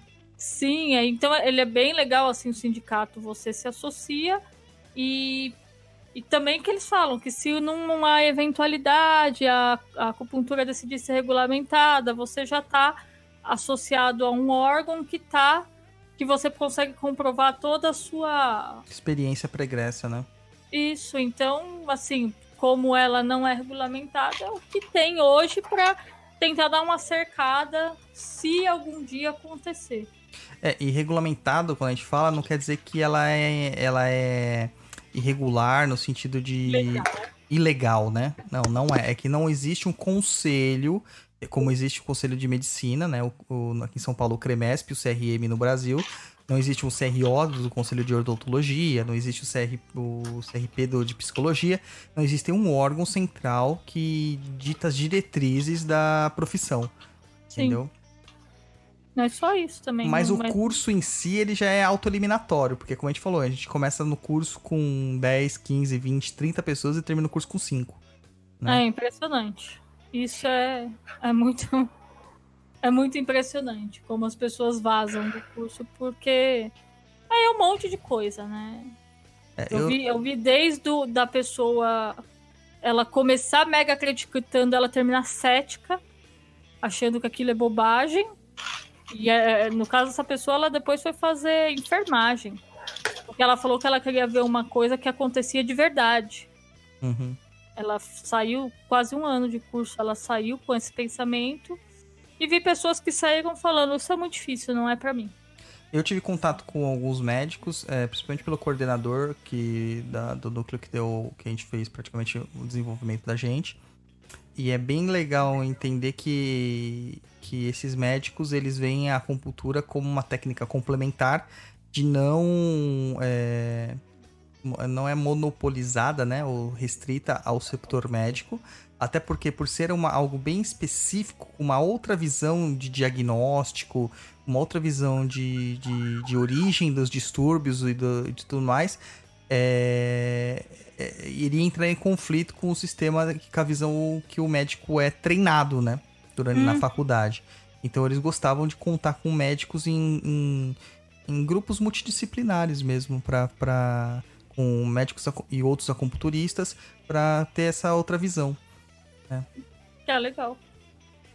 Mas isso é bem novo aqui, né? Então, no Brasil, você sabe, vem. Na Alemanha é muito comum, em outros países é bem comum, lá na Europa. Aí chega aqui no Brasil demora tipo 30 anos pra virar comum, né? Então. É, não tem jeito, é que é sempre passinho de tartaruga. Quem tá com sede aí tomando água? Eu que tô com a garganta seca. É, querendo. Vamos lá, próxima pergunta do senhor Adelson Tavares. Colé, galerê. Foi isso que ele escreveu, gente. Benção, pai Dodô. Cheguei Deus agora, hein? Cheguei agora em casa, então vai lá a minha pergunta. Poderiam falar sobre as práticas ocidentais que receberam influência da medicina tradicional chinesa? Cara, é assim, indiretamente a auriculoterapia, porque a auriculoterapia moderna ela tem duas escolas, tem a chinesa e a francesa. A francesa é uma das mais divulgadas, né? A própria estrutura fitoterápica, as dietologias, é, outras. Tem alguém respirando bem forte no microfone. Tem é, outras artes marciais e afins, todas essas receberam influências da medicina tradicional chinesa, né? E ocidental, que eu me lembre, são basicamente essas. Agora, oriental, cara, as escolas de medicina tradicionais orientais, elas se comunicam muito entre elas. Então você vai ver coisa tibetana, coisa é, chinesa, coisa indiana, são muito próximas, entendeu? Próxima pergunta? Sim. Sim. Vamos lá. Da senhorita Karina Santander. Ela deve ser parente do banco lá, bicho. Tem dinheiro. É, Santander, é aquela terra San- da macumba, não é? É, ela diz o seguinte: agradeço se explicarem melhor sobre o tal. Tenho mais dificuldade de entender essa filosofia e de como usar no dia a dia. Obrigada. Aí é com os taoístas aí. Luciana? Então, Luciana.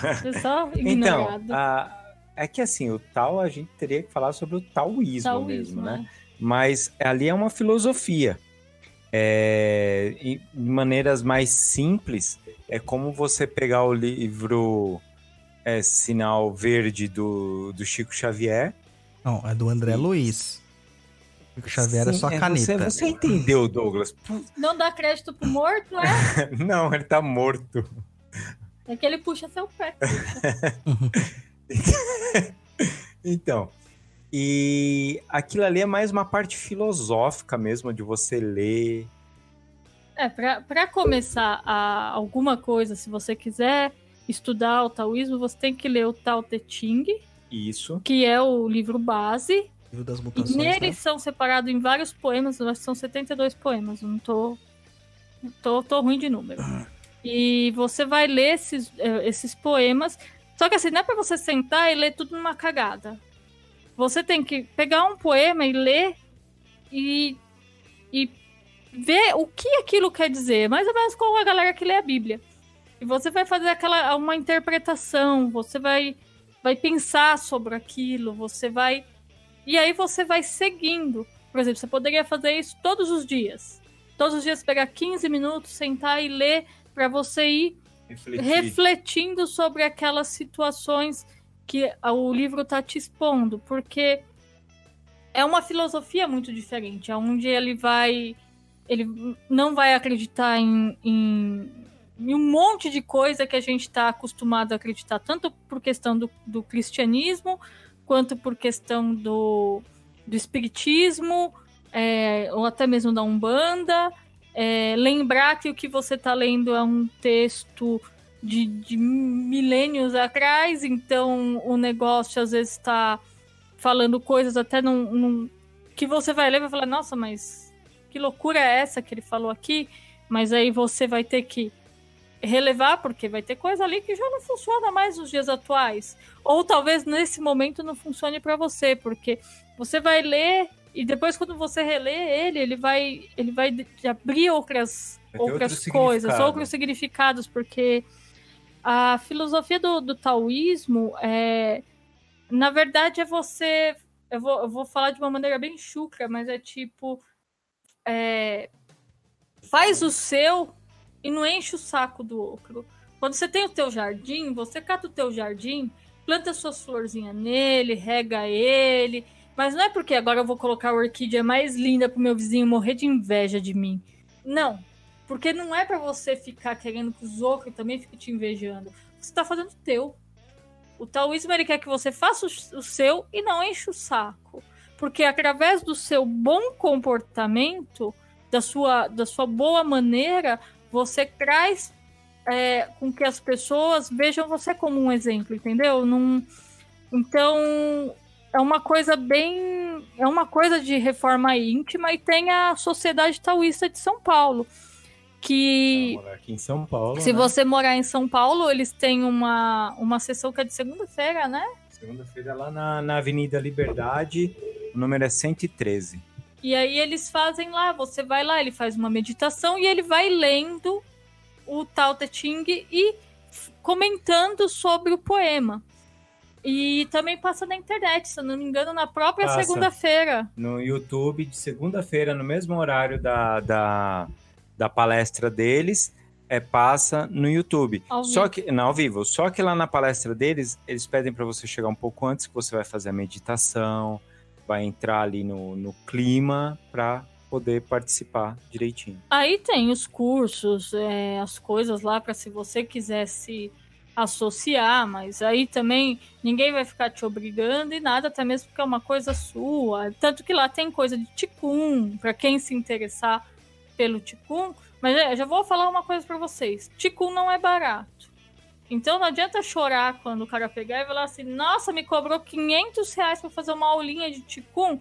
É, porque é caro, porque tem poucas pessoas, mas assim, é uma coisa que você aprende para para sua vida. Então, é bem interessante. A sociedade taoísta ela, ela é bem legal para se você tem algum interesse, além de ler o Tao Te Ching, é, tem eles também ali que tem algumas informações, tudo, para que você vai lendo, mas é uma filosofia, ela não é uma religião, né? Porque você vai vai vai ter a sua, é como se fosse uma reforma íntima, vou falar a grosso, a grosso modo, mas com algumas coisas para você também despertar algum, alguns pensamentos em você e até dar raiva, porque às vezes vai muito fora do daquilo que você acredita.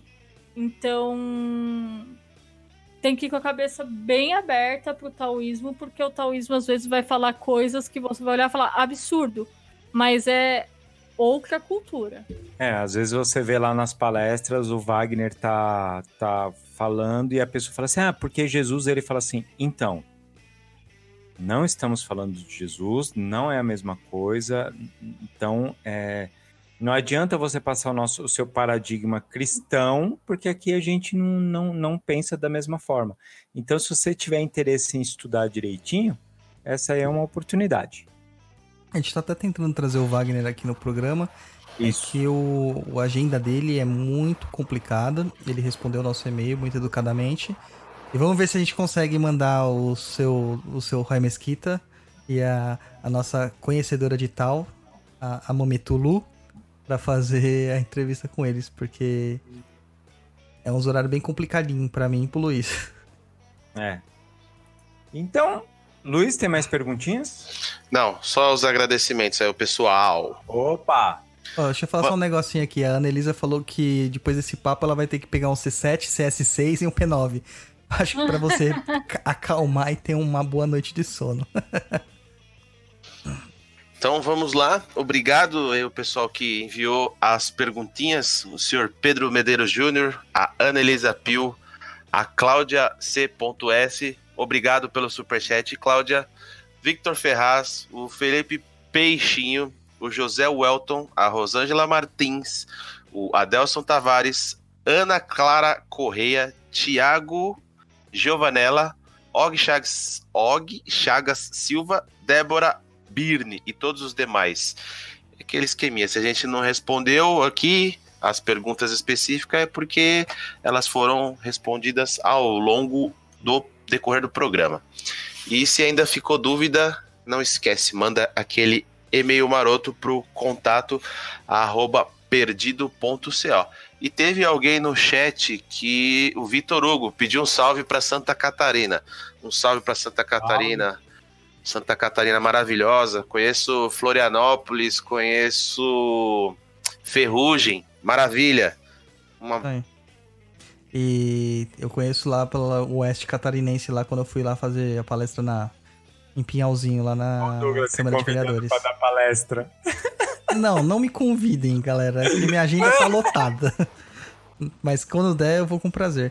É, só mais uma coisa aqui, eu lembrei que você falou Felipe Peixinho, não tem nada a ver, mas pelo sobrenome dele, existe acupuntura para animais também, tá? É, então. Isso. Ah, E é, muito bem legal. eficiente, muito legal. É. Luciana, dá um tchauzinho pro pessoal. Gente, agradecer por vocês que ficaram aqui até agora com a gente. Desculpa aí qualquer canelada. E. Puxa, a acupuntura é uma, uma coisa muito. A medicina tradicional chinesa é muito extensa. Não daria pra gente fazer um programa sem virar uma aula chata. Porque, né? Por mais legal que é, vai ficar chato, vai ficar blá blá blá blá blá. blá. Então a gente só pegou os pontinhos principal, mas se você gostou, vai atrás de um curso, vai, vai estudar, vai aprender uma. Eu nem digo isso para as pessoas, ai, vou fazer disso minha profissão. Se você quiser fazer, nice, mas se você quiser aprender para você, Já é legal, né? putz, é, é, é muito legal porque você leva uma coisa para sua vida que, que é maravilhosa. Eu sou fã de carteirinha de medicina tradicional chinesa. E o. Olha só, vou mandar o um salve pra Suíça pra, pra Cláudia. A Cláudia, gente, ela tá na Suíça. É, pena que eu não conheço a Suíça, viu, Cláudia? Ó, o É, Luiz- Mas um dia. Agora você não vai falar, não, que o Luiz tá se convidando também pra ir pra Suíça? Olha, tá vendo? Pode a falar. gente, ô, ô, Cláudia, vê aí com a galera aí que se curte umas macumba. Convida a gente pra gente dar palestra na Suíça. Não ia ser um problema. Não ia ser um problema ir pra Suíça, não ia. Não, mas não, Não, É, mas não. de Pô, jeito de nenhum. De boa, porque eles falam alemão, cara. Não, não, ia- não ia ser um problema. Eu, Não, a Suíça fala mais de um idioma da região, lá, dependendo da região da Suíça, sabia? Mas se já fala alemão, já é um nível a mais, cara. Mas eles podem falar francês também. Mas Também, aí, é. Ok, esses mon daí, amour? esses daí que falam francês é o nível a menos. Cala a boca. É a perifa. É nós lá em São Mateus. ah, então é isso, gente. Obrigado aí por ter Tudo junto e busquem conhecimento. Olha, segundo segundo nosso mestre Google, lá eu te falei que falam mais de coisa. suíço Fala, e alemão. fala É, francesa, suíço não, alemão, alemã, francês e italiano. italiana e romanche. Romanche não faço nem ideia do que seja, mas enfim. Luiz, dá o tchauzinho aí, Luiz. Pessoal, muito obrigado por estarem aqui conosco acompanhando o nosso programete de hoje. O assunto foi bem extenso aí, tanto é que já estamos com o quê? Duas horas e vinte de programa. Mas se deixar, o programa ia atravessar a madrugada dentro aí, se fosse esmiuçar. Muito obrigado por acompanharem, por nos apoiarem. E até o próximo programa. Eu tinha que ter falado em alemão, em italiano e em francês. Tchau. Ah, mano, eu, ma, malemar sem falar o português e você quer que eu fale todas essas línguas? Ah, gente, antes da gente encerrar, queria falar pra Annelisa, viu, Ana? Continua entrando e falando um monte. Foi muito legal ter a sua participação no programa. Um salve pro pessoal lá de Pinhalzinho, São Paulo, que a Ana Elisa é de lá. Então, se vocês quiserem, ó, acupuntura, auriculoterapia, que ela falou que, é que ela é professora, que ela leciona. Aí, ó, estamos fazendo comercial. Então, você já sabe, leva nós também para fazer palestra em Pinhalzinho. É. Pinhalzinho é perto de socorro ali, é legal lá. É legal lá. Douglas. Später. Que isso? É o Luiz tentando em- saber os Ó. nomes. Até, até mais em alemão. Später. Entenderam? Chiclete Aí. de menta. É isso aí. Eu quero só falar um negocinho aí pra galera. É, lá lembrando que eu tive lá no, no Vortex, lá falando besteira, arranjando inimigo pros meninos de lá. É, então, se você ficou com saudade de mim semana passada, tem um outro episódio lá. Eu duvido que tenham ficado com saudade de mim, mas tá bom, né? É, lembrar também a galera da nossa agenda aí, das nossas séries, que gente, o pessoal falou assim, ah, achei que vocês iam continuar fazendo a questão das sete linhas de Umbanda e tal. A gente vai, mas a gente tá intercalando pra não ficar maçante. Então, a próxima linha vai ser já a linha de Ogum, que é a linha de demanda, segunda linha de Umbanda, tradicional. Mas antes a gente tem uma, ou, uma outra programação, que é um episódio do Vertentes, que a gente vai falar depois quem é o convidado. E que vai ser numa quinta-feira, porque na sexta-feira ele tem gira. E aí depois a gente diz quem é e qual a vertente que ele pratica.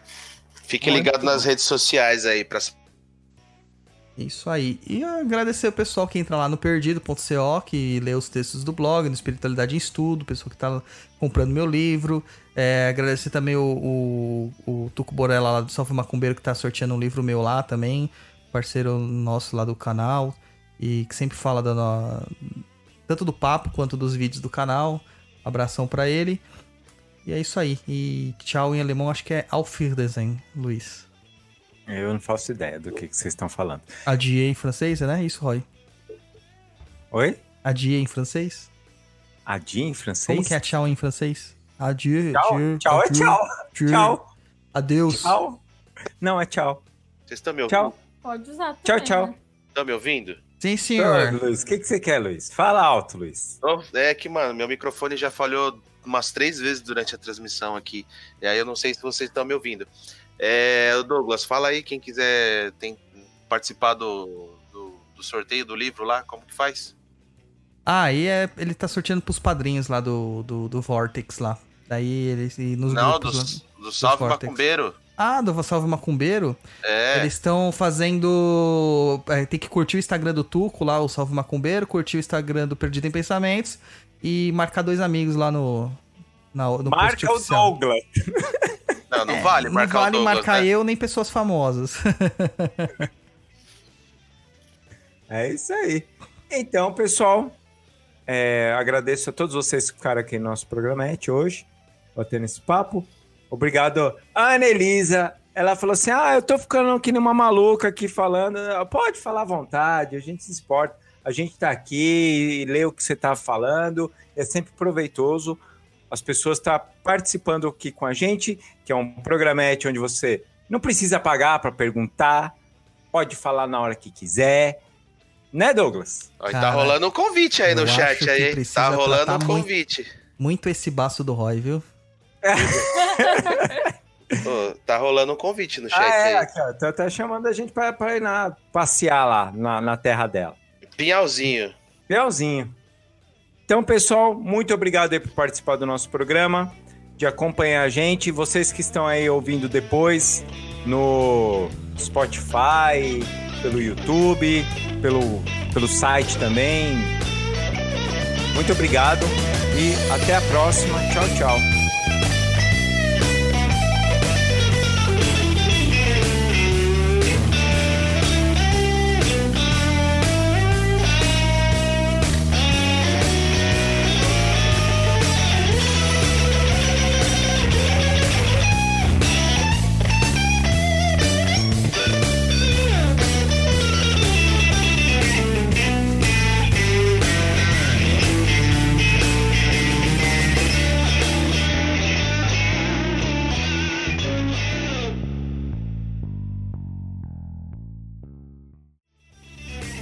Você acabou de ouvir Papo na Encruza. Acesse www.paponaencruza.com.